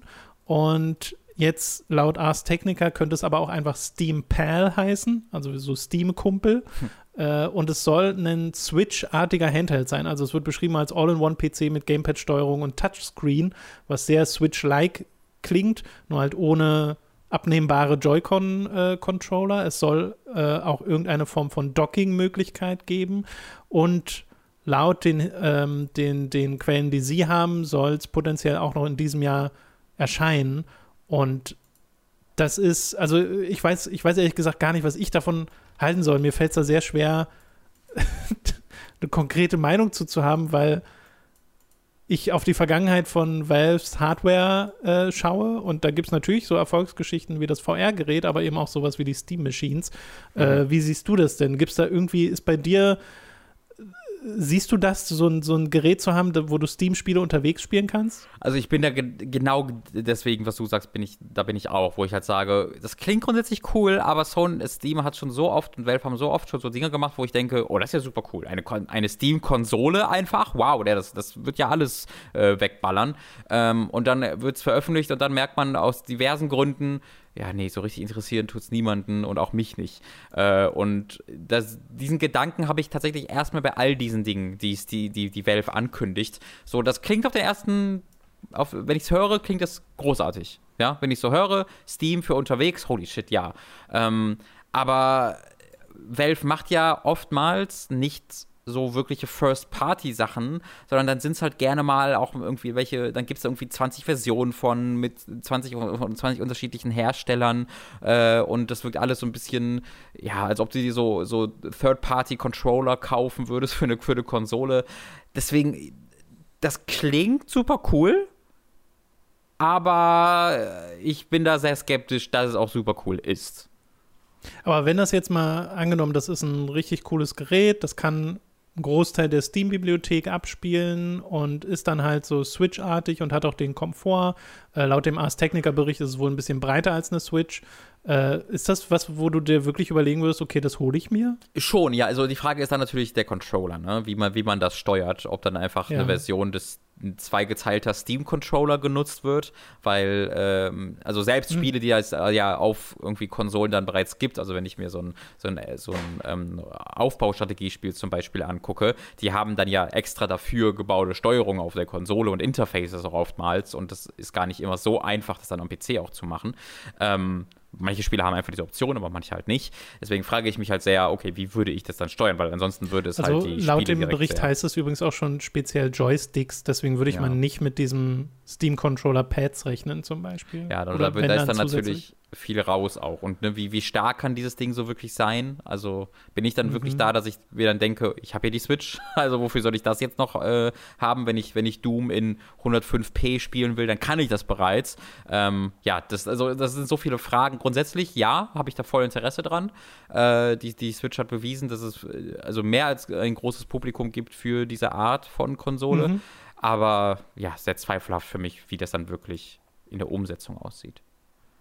Ja, geht mir ähnlich. Ich, ich sehe das einfach noch nicht so richtig. Weißt du, ich höre all ja. diese Elemente und so, aber ich kann es mir noch nicht so richtig vorstellen. Genau, same. So ging es mir bei den Steam Machines aber auch. Es ist so, ja, okay, I guess. Äh, ihr wisst schon, was ihr da tut. Vielleicht aber auch nicht. Genau. äh, okay, dann noch ein paar kleinere Sachen. Zum einen äh, gab es witzigerweise letzte Woche die Neuigkeit, dass die BlizzCon abgesagt ist für dieses Jahr. Was strange ist, weil wir hatten ja eine wir hatten ja die BlizzCon Line mhm. Anfang mhm. des Jahres, die ja vom letzten Jahr mitgeschleppt wurde. Und jetzt haben Blizzard gesagt, nee, es wird auch dieses Jahr kein, also kein, kein physisches BlizzCon-Event geben, aber auch kein Online-Event. Sie machen Anfang 2022 dann ein, ähm, ja, ein, ein globales Online-Event wieder, was wohl so ein bisschen beides werden soll, sowohl Stream als auch ähm, physische Präsenz in irgendeiner Form. Allzu viele Details gibt es aber noch nicht. Finde ich aber interessant, dass wir jetzt so diese Bestätigung haben, weil ich habe irgendwie auch nicht damit gerechnet. Hast du mit einer BlizzCon gerechnet 2021? Ganz ehrlich, ich bin überrascht, dass es eine digitale gibt. Ich, ich, ich, da, als ich das gelesen habe, dachte ich, ja, die geben, das ist der Schritt, wo, womit sie ihre BlizzCon aufgeben, weil das ist so ein Schritt, wie ich finde, der so ein bisschen okay, es klingt gemein, aber ein bisschen überfällig ist, meiner Meinung nach, weil diese, also ich sehe nicht mehr so ganz, was jetzt an Blizzard existiert, warum die eine eigene Convention brauchen ähm, äh, für, ihre, für ihre Spielankündigungen. Äh, ich finde, das ist in den letzten Jahren einfach ständig ein, äh, hier äh, macht euch, also hier machen wir jetzt ein möglichst großes Event, damit wir euch, damit ihr dann davon enttäuscht seid, dass ihr äh, nicht all die Ankündigungen bekommt, die ihr euch erhofft habt. Äh, weil Na, für die Leute, die da sind, ist es ja aber auch mehr als das, ne? Es ist ja wirklich ein Fan-Event mit Cosplay. Ja. Aber und, auch das frage ich mich halt Treffen. so, also mit jedem Jahr geht Blizzard weiter weg von dem, was Blizzard mal war und die ganzen ja. Leute, die Leute damit identifizieren und die Unternehmenskultur, die Leute damit identifizieren, egal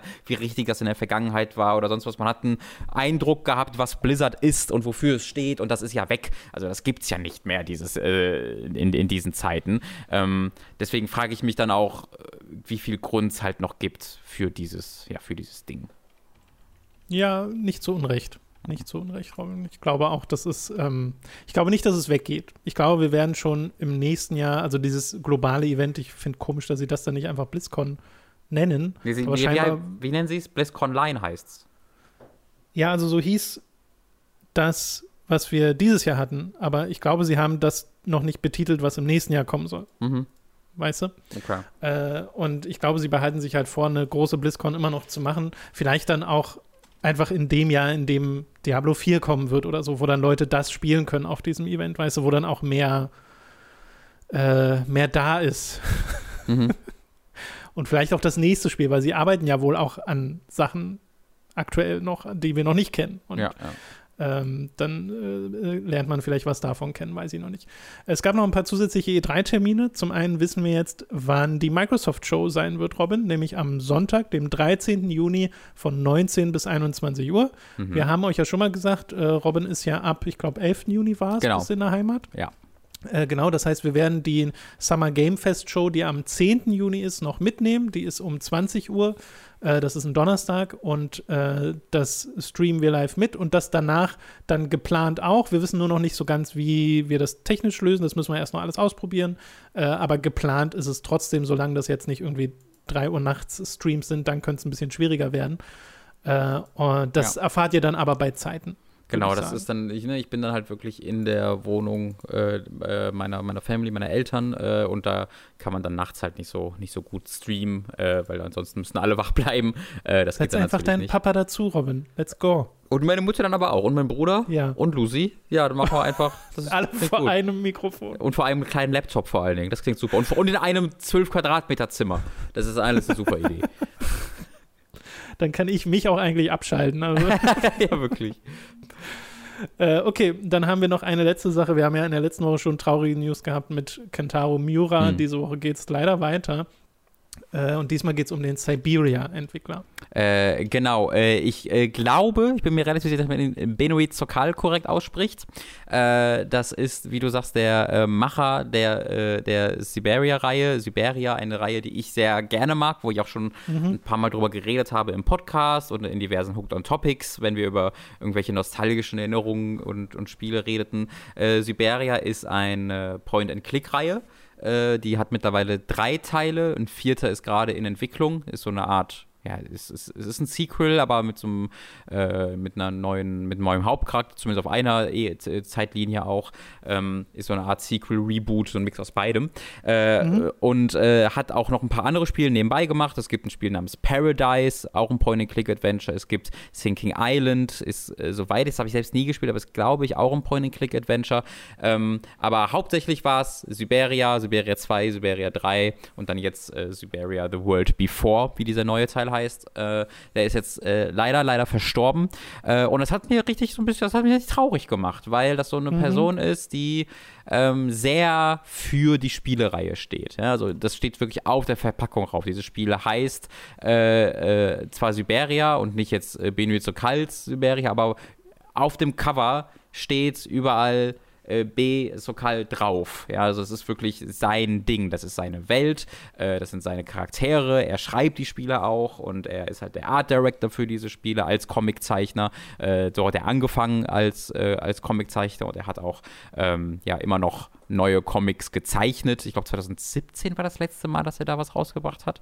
Ähm, und äh, ist sehr einzigartig in der Videospielindustrie äh, mit dem, was er da gemacht hat. Siberia ist so melancholisch, traurig, mit so einem hoffnungsvollen Schimmer. Er, äh, Benito Karl hat so ein sehr großes Interesse in dieser Reihe an allem Osteuropäischen. Also es hat was, äh, auch da was sehr Einzigartiges ähm, äh, in, seinem, in seinem Look, in seinem Gefühl.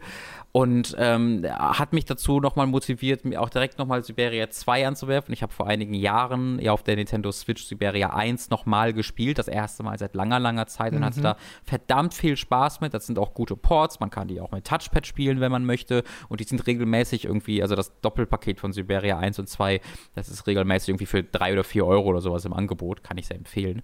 Äh, und da habe ich dann Siberia 2 gestern äh, nochmal angeworfen und mich direkt wieder so für eine Stunde drin, drin verloren. Es hat alles was Bilderbuchartiges, etwas so ein bisschen aus Märchenonkelartiges, weil doch die Dialoge so geschrieben sind. So also reden Leute nicht wirklich, wie diese Leute hier reden, aber da alles so ein bisschen also es ist nicht übernatürlich, aber unwirklich ist in dieser Welt, hat mich das nie gestört. Ähm, deswegen würde ich das nochmal ganz ausdrücklich empfehlen wollen, dass ihr, wenn ihr da äh, vielleicht immer, immer mal Interesse daran hattet, ähm, dann probiert es doch einfach mal aus. Äh, und äh, feiert damit ein bisschen diesen, diesen Mann, der jetzt leider verstorben ist. Ja, ich habe da auch keine Berührung bisher mit gehabt, aber auch durch deine Ausführungen ist dann Interesse vorhanden. Äh, das ist etwas, das ich eigentlich auch mal nachholen sollte, auch wenn du meinst, dass, glaube ich, der dritte Teil oder so, der da ein bisschen abfällt. Äh, aber das klingt, klingt, wirklich sehr eigen und sie sehen auch immer sehr eigen aus. Ich glaube, was mich damals so ein bisschen äh, abgeschreckt hat, war irgendwie der GameStar-Test. Äh, ich glaube, das hatte eine. Da hatte das eine, ich sag nur, was mich damals abgeschreckt hat, war, glaube ich, der GameStar-Test. Okay. Weil ich, ich glaube, das hat jetzt keine so mega gute Wertung bekommen. Kann gut sein, ja. Wurde, wurde irgendwie als, also halt schon damals als irgendwie sehr langsam und ja, es ist super und so bezeichnet. langsam. Mhm. Äh, und ich glaube, heute kann ich das einfach sehr, sehr viel mehr schätzen, als ich es als Teenager könnte. Ja, also es beginnt halt wirklich damit, Siberia, Siberia 1, dass du so eine Prozession, äh, eine Beerdigungsprozession beobachtest aus so komischen Auto, Automatons, so Robotern, die halt mhm. einen Sarg durch ein kleines, ich glaube, es ist ein französisches Dorf tragen und dann läuft dann deren gespielte Musik und du siehst sie wirklich eine Zeit lang da einfach langlaufen. Ähm, und das ist direkt so, oh, okay, das ist so ein Spiel, I guess. Also es beginnt schon extrem lang, äh, langatmig, könnte man sagen. Langatmig klingt so negativ. Es hat diese, diese Atmosphäre, die sehr bewusst umsetzt, aber da muss man halt wirklich für bereit sein. Genau, und ich, ich glaube auch bin übrigens, ich halt heute sehr viel mehr, als ja, ich es damals war, weißt du? Ich, ich, würde auch gerade vermuten, dass man es eher Benoit ausspricht und nicht Benoit. Ist mir gerade aufgefallen, weil es ja. Ja, Belgier, ist. ne? Äh, Belgier, genau, ja. Ja. Ist Belgier? Ja. Oh. Ja, Belgier, genau. Ich glaube schon. Benoit müsste es sein, nicht Benoit. Entschuldigung. Okay, gut. Dann äh, sind wir durch mit den News für diese Woche. Es ist wieder Zeit für eine kleine Werbepause. Zuallererst sei da Audible erwähnt. Mit dem Link audible.de slash bekommt ihr dort ein kostenloses Probeabo. Damit erhaltet ihr euer erstes Hörbuch für laut, das ihr auch über dieses Probierabonnement behalten könnt. Also merkt euch audible.de slash Für Amazon haben wir ebenfalls einen Affiliate-Link, über den ihr Kram beim Online-Händler bestellen könnt. Also holt euch das Bild Bilder auf Leinwand Aurora Borealis in den Lofoteninseln, Norwegen, Aurora, grüne Nordlichter, Sternenhimmel mit Polari, Wandbild, Poster, Leinwandbild, das ihr schon immer haben wolltet oder halt Konsolen und Spiele, die gehen auch. Und wo wir gerade bei Dingen sind, die ihr schon immer haben wolltet, unser Merch. Wie wäre es etwa mit einer Tasse mit schickem Hook-Logo oder Shirts, Mauspads und Co. mit Comic-Designs von uns? Das gibt es alles bei unserem Get Shirts Shop, also schaut da mal vorbei. Ebenfalls vorbeischauen solltet ihr auf unserem YouTube-Kanal von Hooked, unserem Let's Play-Kanal Time to 3 und unserem Twitch-Kanal Hooked Live. Bei Twitch streamen wir jeden Mittwoch um 10.30 Uhr und jeden Freitag um 18 Uhr. Neben unseren Streams zum Sonic Central Event und zur State of Play spielte Robin noch viel zu viel oder zu wenig Ballern Wonderworld, während ich Sword of the Berserk auf der Dreamcast anzockte. Die Event-Streams findet ihr auf dem Hook-Channel, die Streams zu Balan und Berserk wiederum gibt es auf dem Time to 3 Kanal. Außerdem gab es für 5 Euro SupporterInnen eine neue Folge Hooked on Topic mit dem Finale unserer Yakuza-Retrospektive mit Leo und Speckobst. All das wird erst durch eure Unterstützung auf patreon.com und steady.de möglich. Wir freuen uns auf euren Support. Alle relevanten Links findet ihr in der Beschreibung. Das war's mit der Werbung. Wir kommen zu den Spielen, die wir in der letzten Woche gespielt haben. Angefangen mit einem Titel, der sich sehr lange in Entwicklung befand, den du sogar schon mal, ich glaube, auf einer Gamescom gespielt hast, äh, in einer noch sehr unfertigen Version, nämlich Biomutant, das jetzt für PlayStation 4, Xbox One und PC erschienen ist, kostet 60 Euro das Spiel und ist ein Open-World-Action-Adventure mit RPG-Elementen und einem selbstgebauten, einer selbstgebauten Pelzkreatur. ja, das genau, das ist so beschrieben. Ja, weiter äh, müssen, müssen wir gar nicht drüber reden. Jeder weiß, was gemeint ist. Ja. Ich glaube, es war die Gamescom 2017 tatsächlich, äh, ja. äh, wo ich das gespielt habe. Geil, was halt insane ist. Das ist halt, also dass das Spiel, das Spiel wurde halt sehr früh angekündigt, wo sie offensichtlich gerade irgendwie anfing mit der Entwicklung. Aber was so interessant ist, im Kern war es das, was ich gespielt habe. Also das ist jetzt nicht so, dass, dass ich irgendwie merke, das Spiel wurde nochmal grundsätzlich äh, irgendwie neu gestartet oder so. Äh, das ist schon das gleiche Spiel, was ich vor vier Jahren da gespielt oder vor dreieinhalb Jahren da gespielt habe. Ähm, was dann aber noch äh, ja, größer gemacht wurde und vermutlich gepolished wurde. hm. äh, was man dann vielleicht also nicht so viel merkt in manchen Aspekten des Spiels. Biomutant Tom. Biomutant, die erste Stunde, mich hat ein Spiel selten so negativ angefasst, so wütend gemacht, so genervt, wie in der wütend. ersten Stunde dieses Spiels. Ähm, das sind große bitte? Worte, Robin. Wütend. Das sind große so, Worte, ist, aber äh, es war halt so schlimm. Also wütend klingt doch eher so nach das, das, ist aktiver als es war. Es war eher sowas, was sich in mich hineingefressen hat. Ja, ja. ja es war eher wirklich so, ich bin, bin gerade genervt, ich fühle mich irgendwie angegriffen. ähm, so äh, genervt ist, glaube ich, das erstes. Wie so ein, wenn du irgendwie so ein Geräusch hörst, was dich nervt und du musst das dann mhm. aber äh, Viertelstunde, halbe Stunde, drei. Und je, je, länger du das hörst, desto mehr treibst du in den Wahnsinn. Und das war es so ein bisschen. Denn Biomutant hat einen absolut einen phänomenal desaströsen Anfang. Ähm, in dem du eine knappe Spielstunde einem sehr, sehr linearen Pfad folgst äh, und Tutorials machst, in der aber auch so unfassbar viel erzählerisch ähm, gelabert wird, äh, dass ich nicht glauben kann, dass das irgendjemand für eine gute Idee hielt. Denn das, dieses Spiel ist desaströs geschrieben. Auf, also es ist desaströs geschrieben, aber dann auch nochmal desaströs sehr präsentiert. Denn du hast erstmal das Writing für sich. Und das Writing für sich ist eine Ansammlung von Glückskeks-Zitaten. Ja, wo du, wo du immer einen Erzähler hast, der beschreibt, was gerade passiert. Äh, und das ist erstmal auf einer sehr direkten Art, dass er sagt, hier passiert das gerade, was du gerade siehst.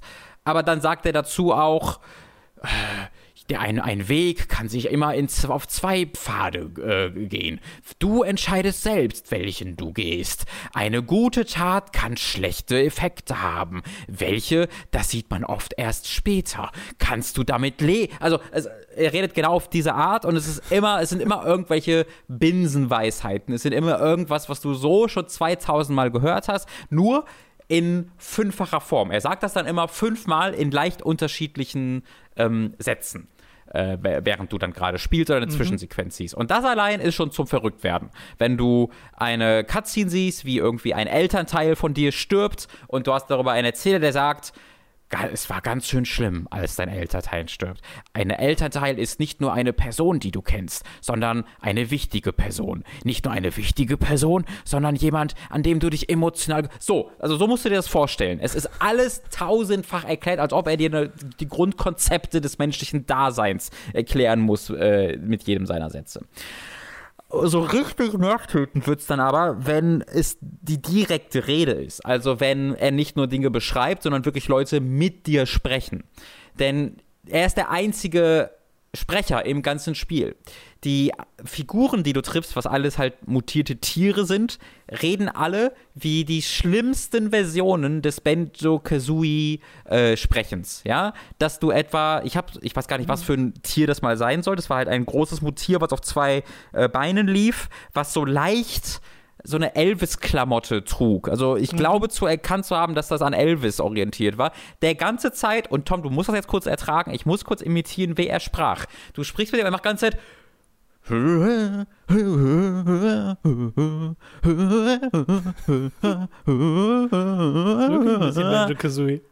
Ja, aber auch so ein bisschen, das, also es sollte das Elvis äh, sollte so ein bisschen dadurch auch rauskommen. Ah, so dieses. Ja, ja, genau. Aha. Aber nur so ein bisschen. Ich glaube, das war es, worauf sie hinaus wollten. Und das macht er dann zu dir. Es gibt andere Charaktere, die machen dann viel eher so oder die growlen nur. Es ist, äh, sie finden, sie, es ist irgendwie schlimmer als das, aber ich weiß nicht genau wieso. Ähm, sie finden ganz viele Arten, äh, wie Charaktere nervtötend können wir agieren Podcast können. So machen, Robin?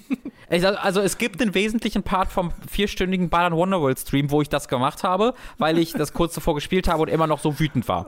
ähm, also das, äh, das, das gibt es auch als Clip auf Twitch übrigens. Dopsy hat, das hieß irgendwie Robin verliert seinen Verstand oder sowas. Dopsy äh, das äh, geklippt. Ich glaube, es war Dopsy, weiß ich gar nicht genau. Ich denke immer automatisch, dass alles Dopsy kommt, ist. Kommt in den nächsten Highlights gerade. Äh, genau. Jedenfalls ist, passiert das auf der einen Ebene, aber dann übersetzt der Erzähler das auch, aber nicht gleichzeitig. Das heißt, die Dialoge funktionieren dann so, du gehst zu einem Charakter oder wahrscheinlich kommt er zu dir und zwingt dich in den Dialog, viel eher. Und erst redet einfach nur, du hast einfach nur den Charakter, der macht und es gibt kein Unsinn, es gibt nichts.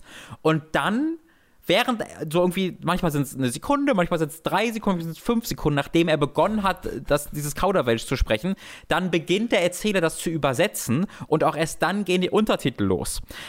Das heißt, du, wenn du es überspringen willst, dann musst du einmal A drücken, um das Kauderwelsch zu überspringen. Mhm. Und dann erzählt, geht, der, geht der Erzähler los. Und es passiert dann auch sehr oft, dass du das Kauderwelsch überspringen willst, aber das ist dann in diesem Fall nur super kurz. Und dann überspringst du stattdessen versehentlich, was der Erzähler sagt.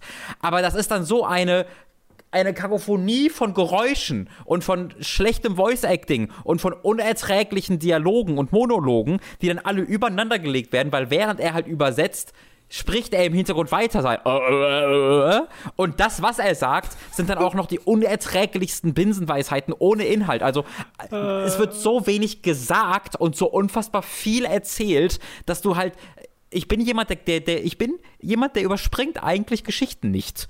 Ich habe hier nach einer halben Stunde angefangen, alles wild zu skippen, weil ich es nicht mehr ertragen habe, Tom, weil es so also, absolut furchtbar war. Ich habe ja auch so ein bisschen angespielt, das Spiel, allein schon um ein bisschen Footage zu capturen äh, und hatte eine sehr ähnliche Erfahrung. Also bei mir hat es wirklich nicht lange gedauert, bis ich gesagt habe, nee, ich lese mir das weder durch, noch höre ich es mir an, noch irgendwie habe ich ein Interesse daran.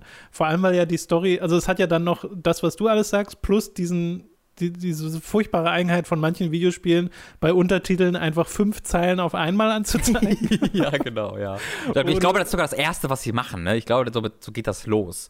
Ja, so wo du so überschlagen wirst. Und Block das ist so, mhm. nee, nee, nee, nee, nee, nee, nee.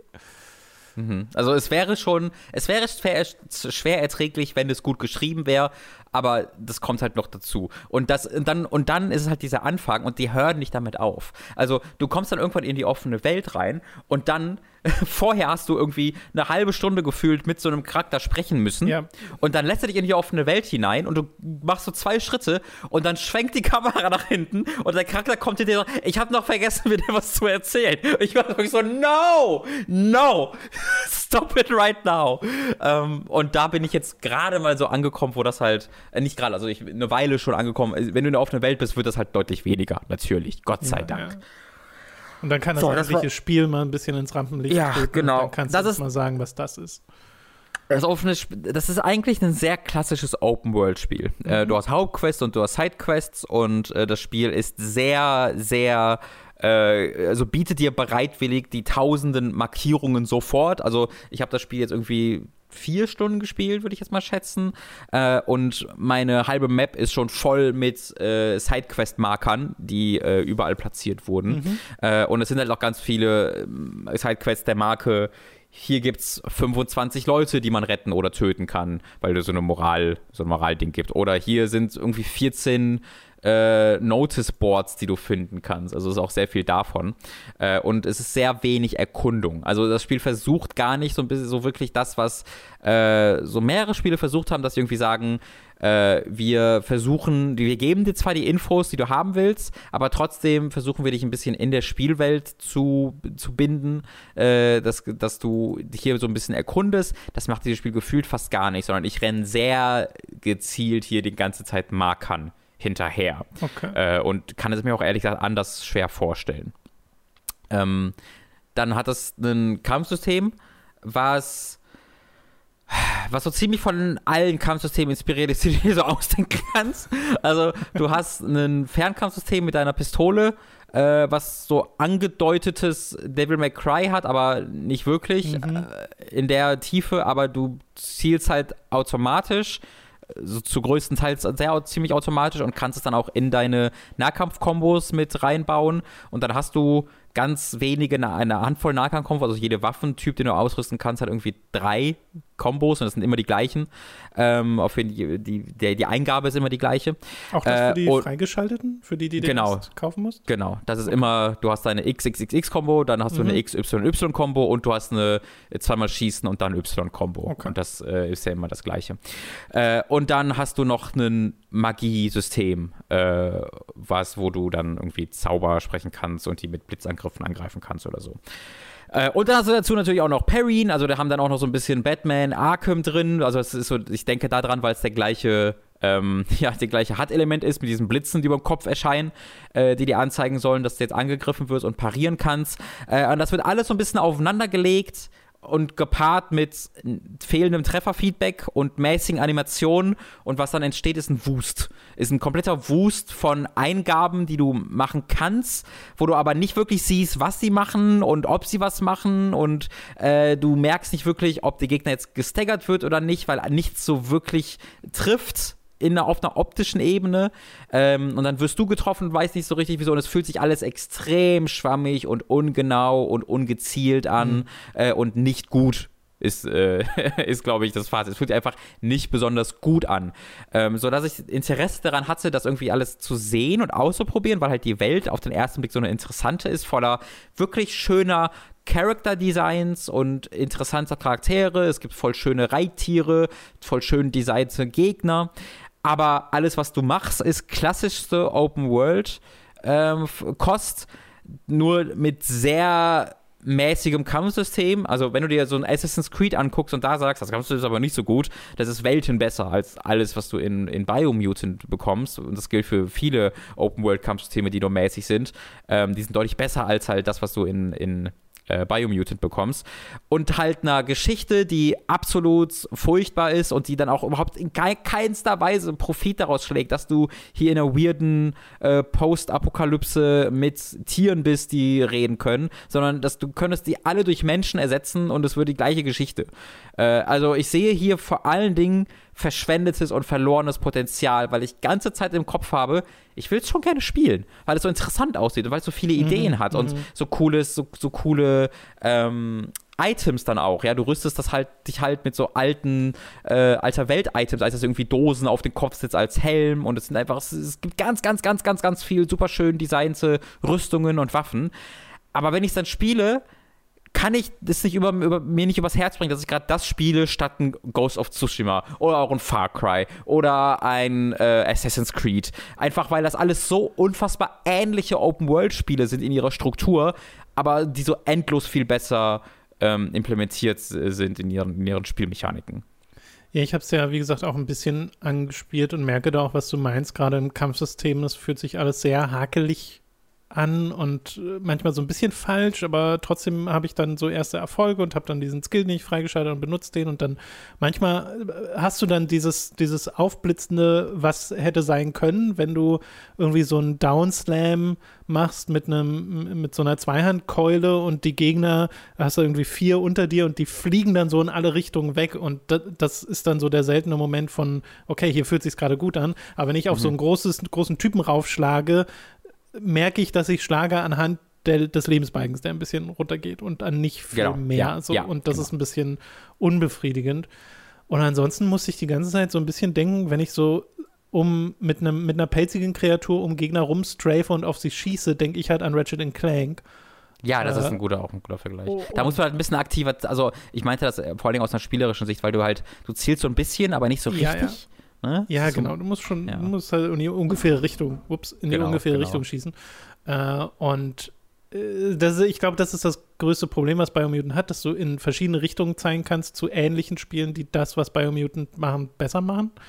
Äh, und was dann halt dich potenziell noch reinzieht, ist dann eben die Welt und die Charaktere und dieser ganze Flair und die Optik, weil die Kreaturen halt so wirklich strange aussehen. Also du kannst ja auch einen echt komischen Charakter machen.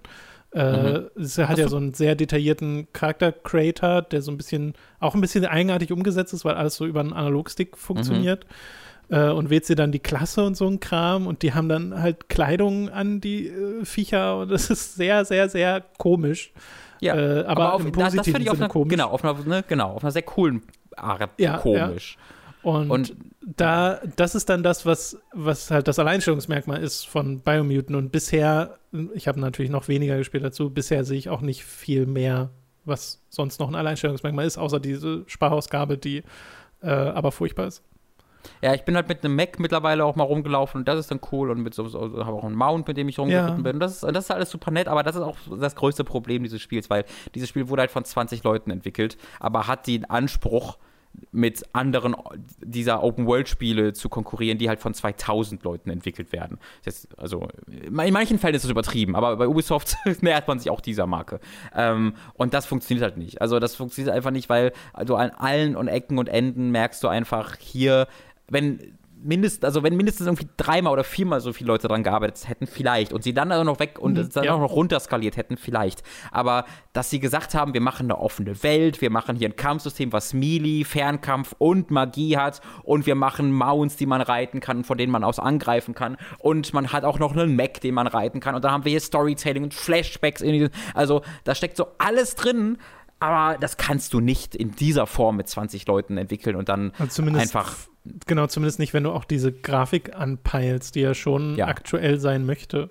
Genau. Äh, das, 4. Die aber, die immer mal wieder überraschend gut aussieht, finde ich, in der Umgebung zu, vor allen Dingen. Ne? Also Ja, die Umgebungen ja. sehen immer mal richtig gut aus, aber dann sagst du oftmals Charaktere und, und, und Animationen vor allen Dingen, gerade die Animationen, die dann da äh, so gar nicht mithalten können.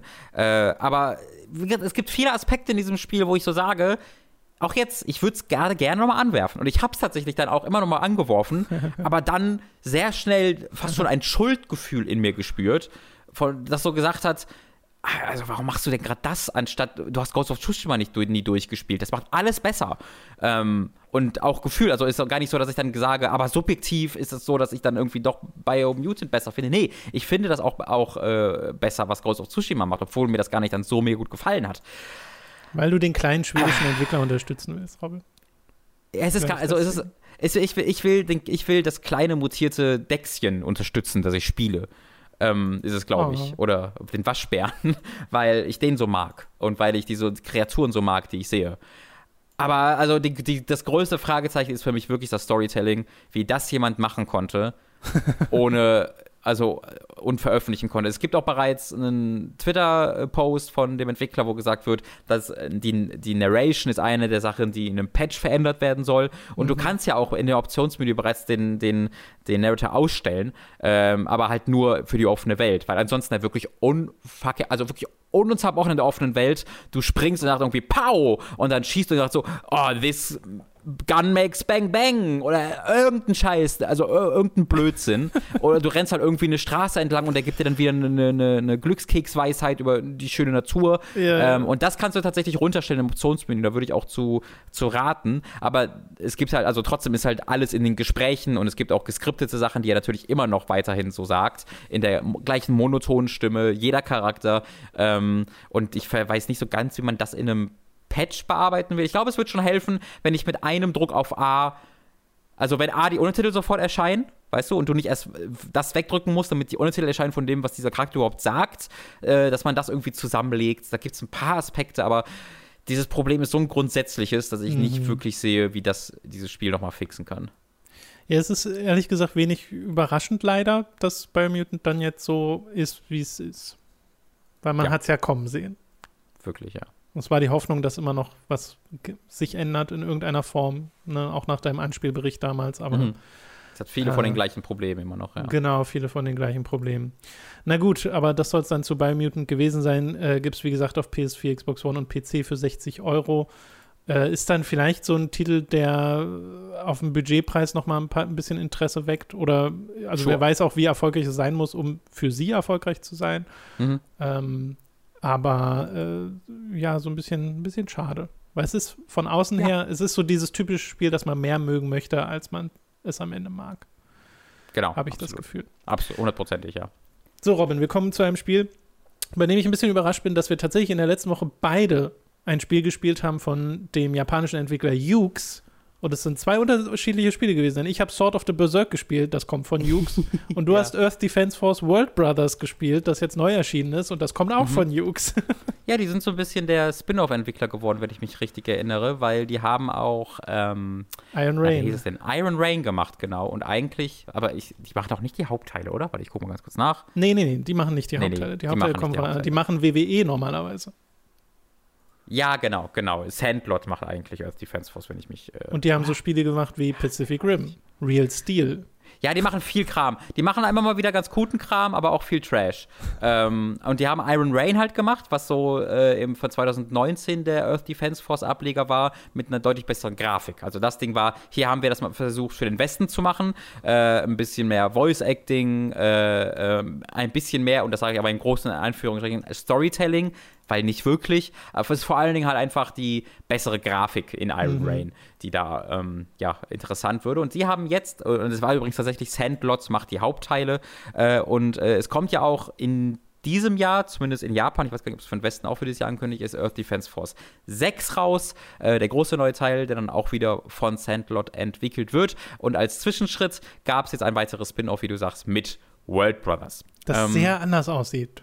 Was sehr anders aussieht. Ich, ich war, war zunächst auch dazu geneigt, das direkt mit Minecraft zu vergleichen, aber ich glaube, ein besserer Vergleich ist sowas wie 3D äh, Game, äh, Dot Game Heroes, ne? Ja. Äh, es hat so diesen Voxel-Stil, so ein bisschen, äh, der halt auch mit Minecraft durchaus vergleichbar ist. Aber äh, wenn ihr wisst, wie äh, Game Heroes aussieht, ist es sehr ähnlich wie das. Und, Free ähm, Game Heroes könnte übrigens auch mal auf moderne oh, Plattformen geportet ja, werden. Ja, das, das, das, das habe ich nie gespielt und das würde ich sehr, sehr Ich habe das hier hinter mir im Regal stehen für die PS3. Wird immer fälschlicherweise From Software zugewiesen, das Spiel, weil die mhm. das in Japan gepublished haben. Kommt aber von den Machern von Bravely oh. Default. Ach ja, richtig, das war es. Ja, ich erinnere ja. mich. Ist es nicht super viel wert heutzutage? Ich habe irgendwie im Kopf, dass das viel äh, wert das, ist. Nee, ich glaube normal. Warte mal, ich gucke. Wir, wir, pausieren kurz diesen Podcast 3D. Game Heroes auf Ebay. 80 Euro, Tom. Nee, so viel habe ich nicht bezahlt. Ja, also das sind, das sind UK-Varianten, also das ist, das ist schon viel wert tatsächlich. Hier ja. ist eine Version. Aber man kriegt es aber auch sofort, deutlich günstiger. Sofort kaufen für 169 Euro. Ja, das ist ja. Blödsinn. Du musst bei eBay immer gucken ja, nach den verkauften Artikeln, nicht nach denen, die angeboten sind. Ach so, kann man das? Wie kann man das denn machen? Ja, du, es gibt so eine Option, da kannst du auf eBay sagen, nur Artikel anzeigen, oh, die wirklich verkaufen. Okay. Und dann kannst du besser den Wert des tatsächlichen Artikels feststellen als die das überwucherten stimmt. Angebote. Ja, das stimmt. Aber das, da, da, weiß ich nicht, wie das geht, deswegen kann ich es gerade nicht machen. Tut mir leid, äh, wir müssen leider zurückkommen zu Earth Defense Force World yes, Brothers.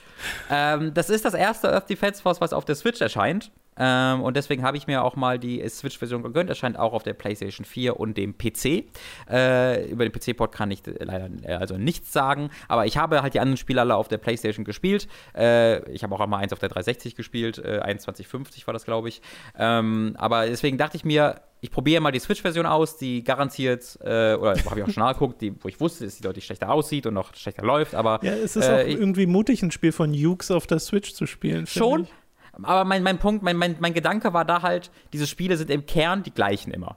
Und wenn ich dann ah. doch wieder auf der PS4 Earth, Earth Defense Force spielen will, dann kann ich Earth Defense Force 5 da spielen. Das habe ja. ich nie durchgespielt. Äh, das hat irgendwie 130 Missionen oder so ein Blödsinn. Ähm, da kann ich äh, hunderte Stunden mit verbringen, wenn ich das möchte. Äh, und wenn das dann cool ist, dann habe ich was für unterwegs, äh, auch mal für, ne, wenn ich im Zug sitze oder so.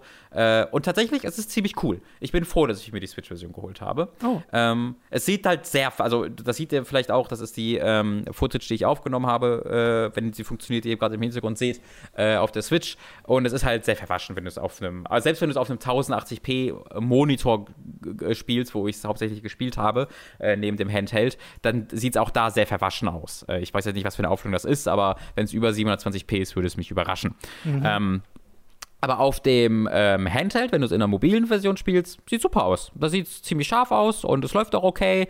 Äh, nicht mit flüssigen 30, aber ähm, jetzt auch nicht so, dass es ein riesiges Problem ist. Du merkst immer wieder, dass es ruckelt, aber absolut, absolut erträglich. aber das ja. ist ja Earth Defense Force, also dass das nicht flüssig läuft, davon geht man doch eigentlich fast aus. Ja, geht so. Also das war früher halt so, aber dann spätestens seit Earth Defense Force 5, was dann ja auf der PlayStation 4 erschien, das läuft super. Also Aber ist nicht selbst da, wenn alles kaputt geht, bricht da nicht auch die Framerate ein? Ist das so? Das habe ich, also ich habe das in Erinnerung, dass das nicht der okay, ja, Fall gewesen ich, sei. Ich habe es jetzt auch nicht so genau im Kopf. Ja, aber ich, äh, EDF Performance, also es gibt diverse Threads darüber. Ich glaube, du bist da nicht der Einzige. Es ist, es ist, ja doch, es ist ziemlich gut, aber es gibt schon Frame Drops auf PS4, mhm. die es nicht geben sollte bei der Grafik, die es hat, wenn man ganz ehrlich ist.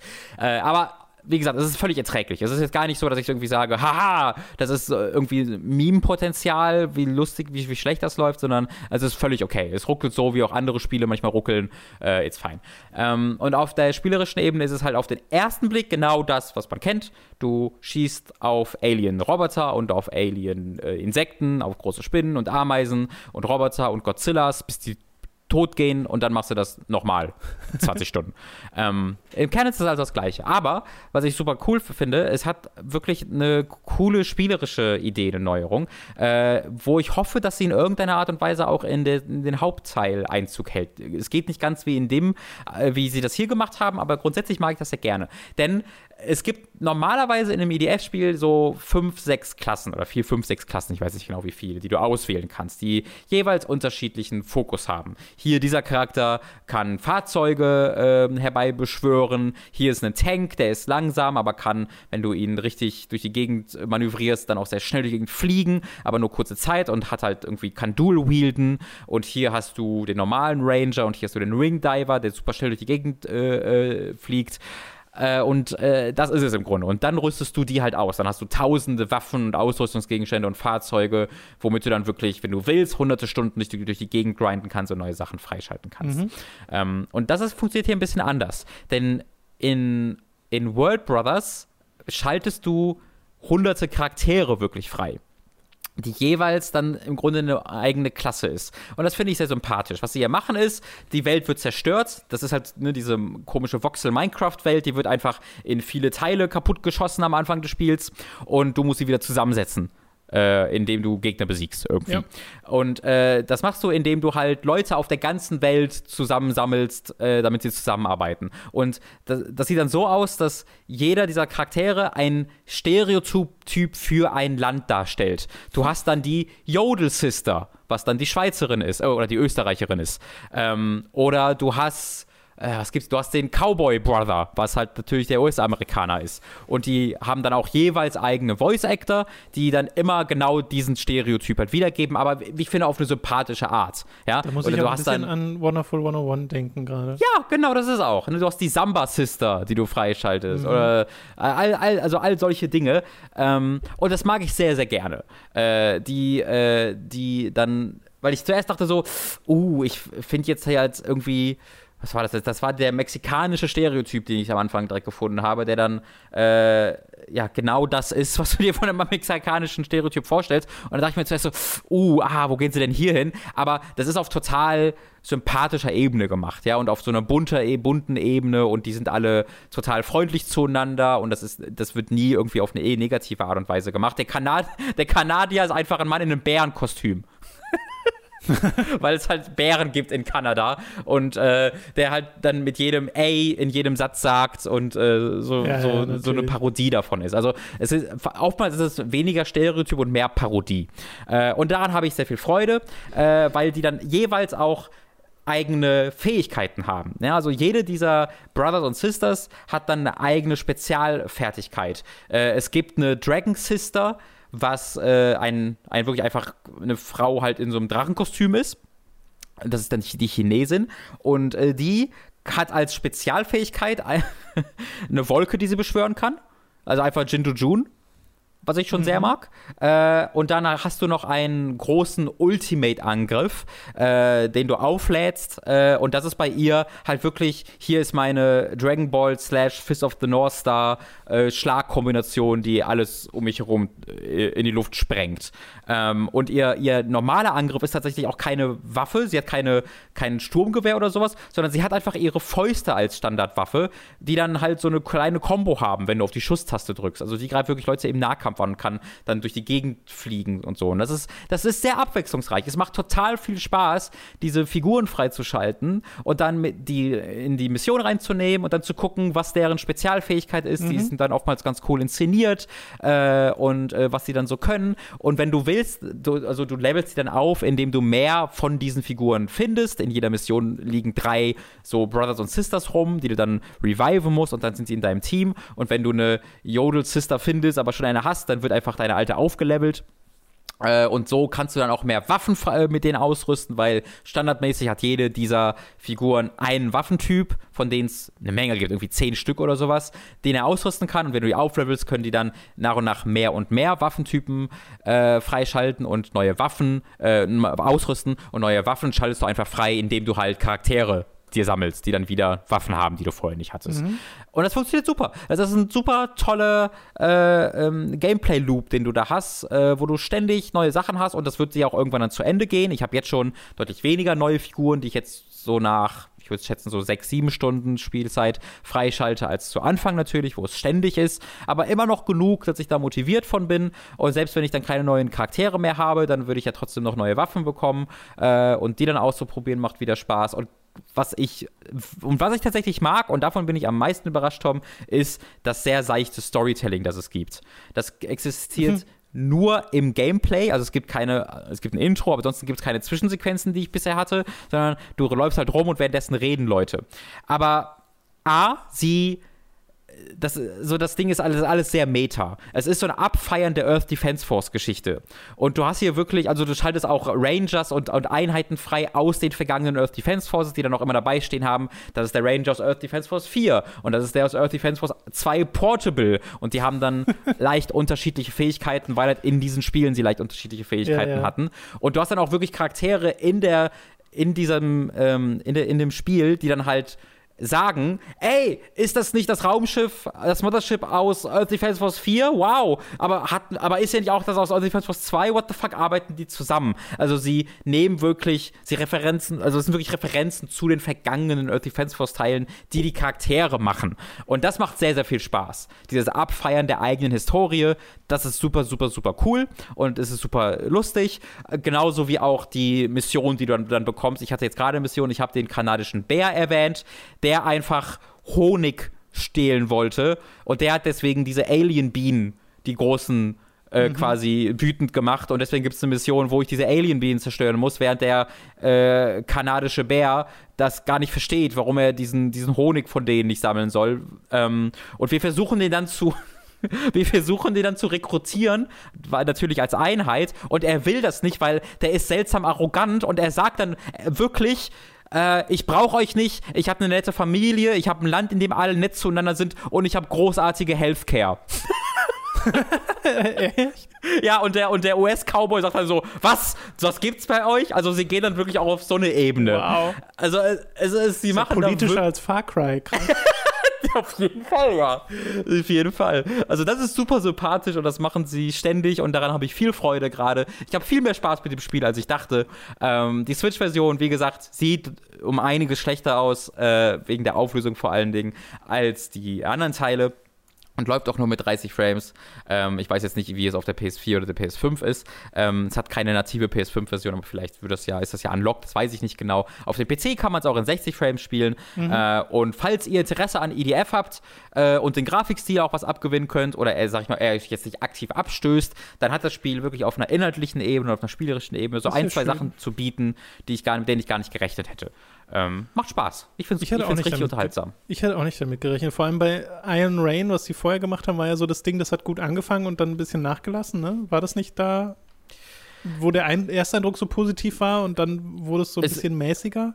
Es, es, es, es, ich hab, das habe ich jetzt weniger in Erinnerung, dass es das ist, sondern mehr, dass es einfach dann so ein bisschen inspirationslos war und vielleicht dadurch dann mhm. langweiliger wurde mit der Zeit. Ne? Also es hat dann halt die schönere Grafik, aber ansonsten äh, nicht so viel zu bieten. Dann aber auch sehr austauschbare Menüs und dieses Storytelling ist so ein ja. bisschen bla, sodass ich dann hier, doch wieder zur IDF 5 wieder gehen würde. Das hier ist ja wirklich, hat ja wirklich Spin-off-Charakter, wo auch mechanisch ja. einfach so viel geändert wird, dass es äh, sehr anders klingt von dem, was du beschreibst, aber eben auch sehr spaßig. Mhm. Äh, und das finde ich schön. Also das freut ja. mich richtig, dass das so einen positiven Eindruck hinterlässt. Das ist natürlich trotzdem 50 bis 60 Euro teures Spiel. Da, ja, das ist, schon, eine Investition, ne? Genau, es, es, es lohnt sich, glaube ich, schon zu warten, äh, bis mhm. es vielleicht für 30 zu haben ist in einem Angebot. Ähm, aber falls ihr Interesse an EDF habt, also diese Spiele kann man sehr lange spielen. Ähm, das ist ja so ein bisschen das Ding. Man kann die, Spiel, die Spiele spielen wie ich, dass man, man die manchmal durchspielt, aber meistens irgendwie die Hälfte oder drei Viertel, wo man dann irgendwie 20 Stunden oder 10 oder 15 Stunden damit verbracht hat und dann denkt, so, da habe ich jetzt erstmal genug von gehabt. Mhm. Ähm, aber es gibt ja Leute, die, die, die diese Spiele wirklich hunderte Stunden spielen, weil die dafür ja auch ähm, also die, die, haben den Inhalt dafür, weil sie dann so sehr auf Grinding ausgelegt sind und so viele hunderte und tausende Waffen und Ausrüstungsgegenstände geben und Möglichkeiten, deine Charaktere zu leveln und Schwierigkeitsgrade auch, die du weiter freischaltest, dass du mit diesen Spielen auch ganz, ganz, ganz viel Zeit verbringen kannst. Ähm, aber da musst du halt wirklich jemand sein, der dann gerne grindet. Ja, ja, ja, absolut. Okay, schön, aber freut mich. Das ist Defense Force World Brothers. Ja, es ist halt seltsam, dass es No World Brothers heißt, weil du hast, du, du triffst genauso viele Sisters, Sisters wie Brothers ja, eigentlich in diesem Spiel. World Brothers and Sisters, World. Gibt es Geschwister im Englischen, das Wort? Oh, Siblings, World Siblings. Ja, genau. Das genau. ist das Wort. World Siblings wäre besser gewesen, ja. Ja. Hm, und Earth naja. Defense Force 6 sieht ja exakt so aus wie Earth Defense Force 4 und 5 äh, von dem Trailer, den wir bisher hatten. Äh, deswegen ist das, glaube ich, ein schönes Spiel. Wenn man mal ein bisschen was anderes möchte, was ein bisschen bunteres möchte, ist man da, glaube ich, an der irgendwas, genau der richtigen Adresse. Irgendwas löst das auch in mir aus, dass dieses Spiel World und Brothers gleichzeitig im Namen hat, weil ich so an Mario denke, wo es entweder Super Mario World oder Super Mario Brothers ist. Also ich habe noch den Italiener, falls es den gibt, habe ich noch nicht freigeschaltet. Ich könnte mir sehr gut vorstellen, dass der einfach Mario ist. Ja, ja, ja. Also es ist halt die Frage, machst du Mario oder machst du irgendwie einen, einfach einen, einen Pizzeria-Menschen? So, das sind so der dann zwei... trotzdem Luigi heißt. Ja, das ist eine gute Idee. Also tatsächlich, es gibt von manchen auch mehrere. Also es gibt auch so, äh, ich habe jetzt schon zwei chinesische Charaktere, weil ich einmal diese Drachenfrau habe und ich habe einmal straight up, ich glaube, es ist einfach Chun-Li. Oh ja, was, was Dragon, auch ganz nett Flying ist. Dragon Kick. Ja, genau, sowas, genau. Das ist, das, ist, das ist ihre Spezialfähigkeit, womit du schnell durch die Map reisen kannst. Du kannst diesen Kick aufladen und dann fliegst das du mit dem einfach, rast du mit dem über die Map. Äh, das ist gar kein Angriff, sondern einfach ein, eine Fast-Travel-Option. Okay. Schön. Ja. Äh, nun gut, dann sind wir durch mit dem Podcast, Robin. Freut mich, dass das äh, noch so ein positiver Eindruck hier war am Ende. Ihr könnt uns unterstützen auf patreon.com und steady.de schuckt. Ab 5 Euro bekommt ihr da Zugriff auf alle exklusiven Inhalte. Jetzt am Wochenende ist zum Beispiel ein neuer Podcast erschienen, eine neue Folge Hooked on Topic, wo Robin zusammen mit Leo und Speckobst über Yakuza geredet haben. Das ist der dritte Teil einer Yakuza-Retrospektive. Falls ihr da also noch gar nichts von gehört habt, gibt es da drei Hooked on Topic Podcasts mit den dreien zu. Äh, dafür unbedingte Empfehlung an dieser Stelle. Ab 10 Euro werdet ihr zu Feedback-SupporterInnen und könnt an äh, Votings teilnehmen, beispielsweise. Äh, es gab jetzt in der letzten Woche ein neues Voting, das läuft auch noch eine Weile, mhm. für das nächste Time to 3 Projekt, weil wir ab und zu mal da Votings starten für alte Projekte, die wir pausiert haben äh, und welches davon wir jetzt fortsetzen wollen. Und dieses Mal stehen zur Auswahl einmal Driver 3, einmal Dark Watch und die vor Dark Dreams Don't Die. Und da könnt ihr teilnehmen, sowohl auf Patreon als auch auf Steady. Würde uns freuen, äh, wenn ihr das tut. Und ab 25 Euro werdet ihr zu Podcast-ProduzentInnen und werdet hier namentlich im Podcast erwähnt. Wir bedanken uns jetzt nämlich bei den folgenden Podcast-ProduzentInnen.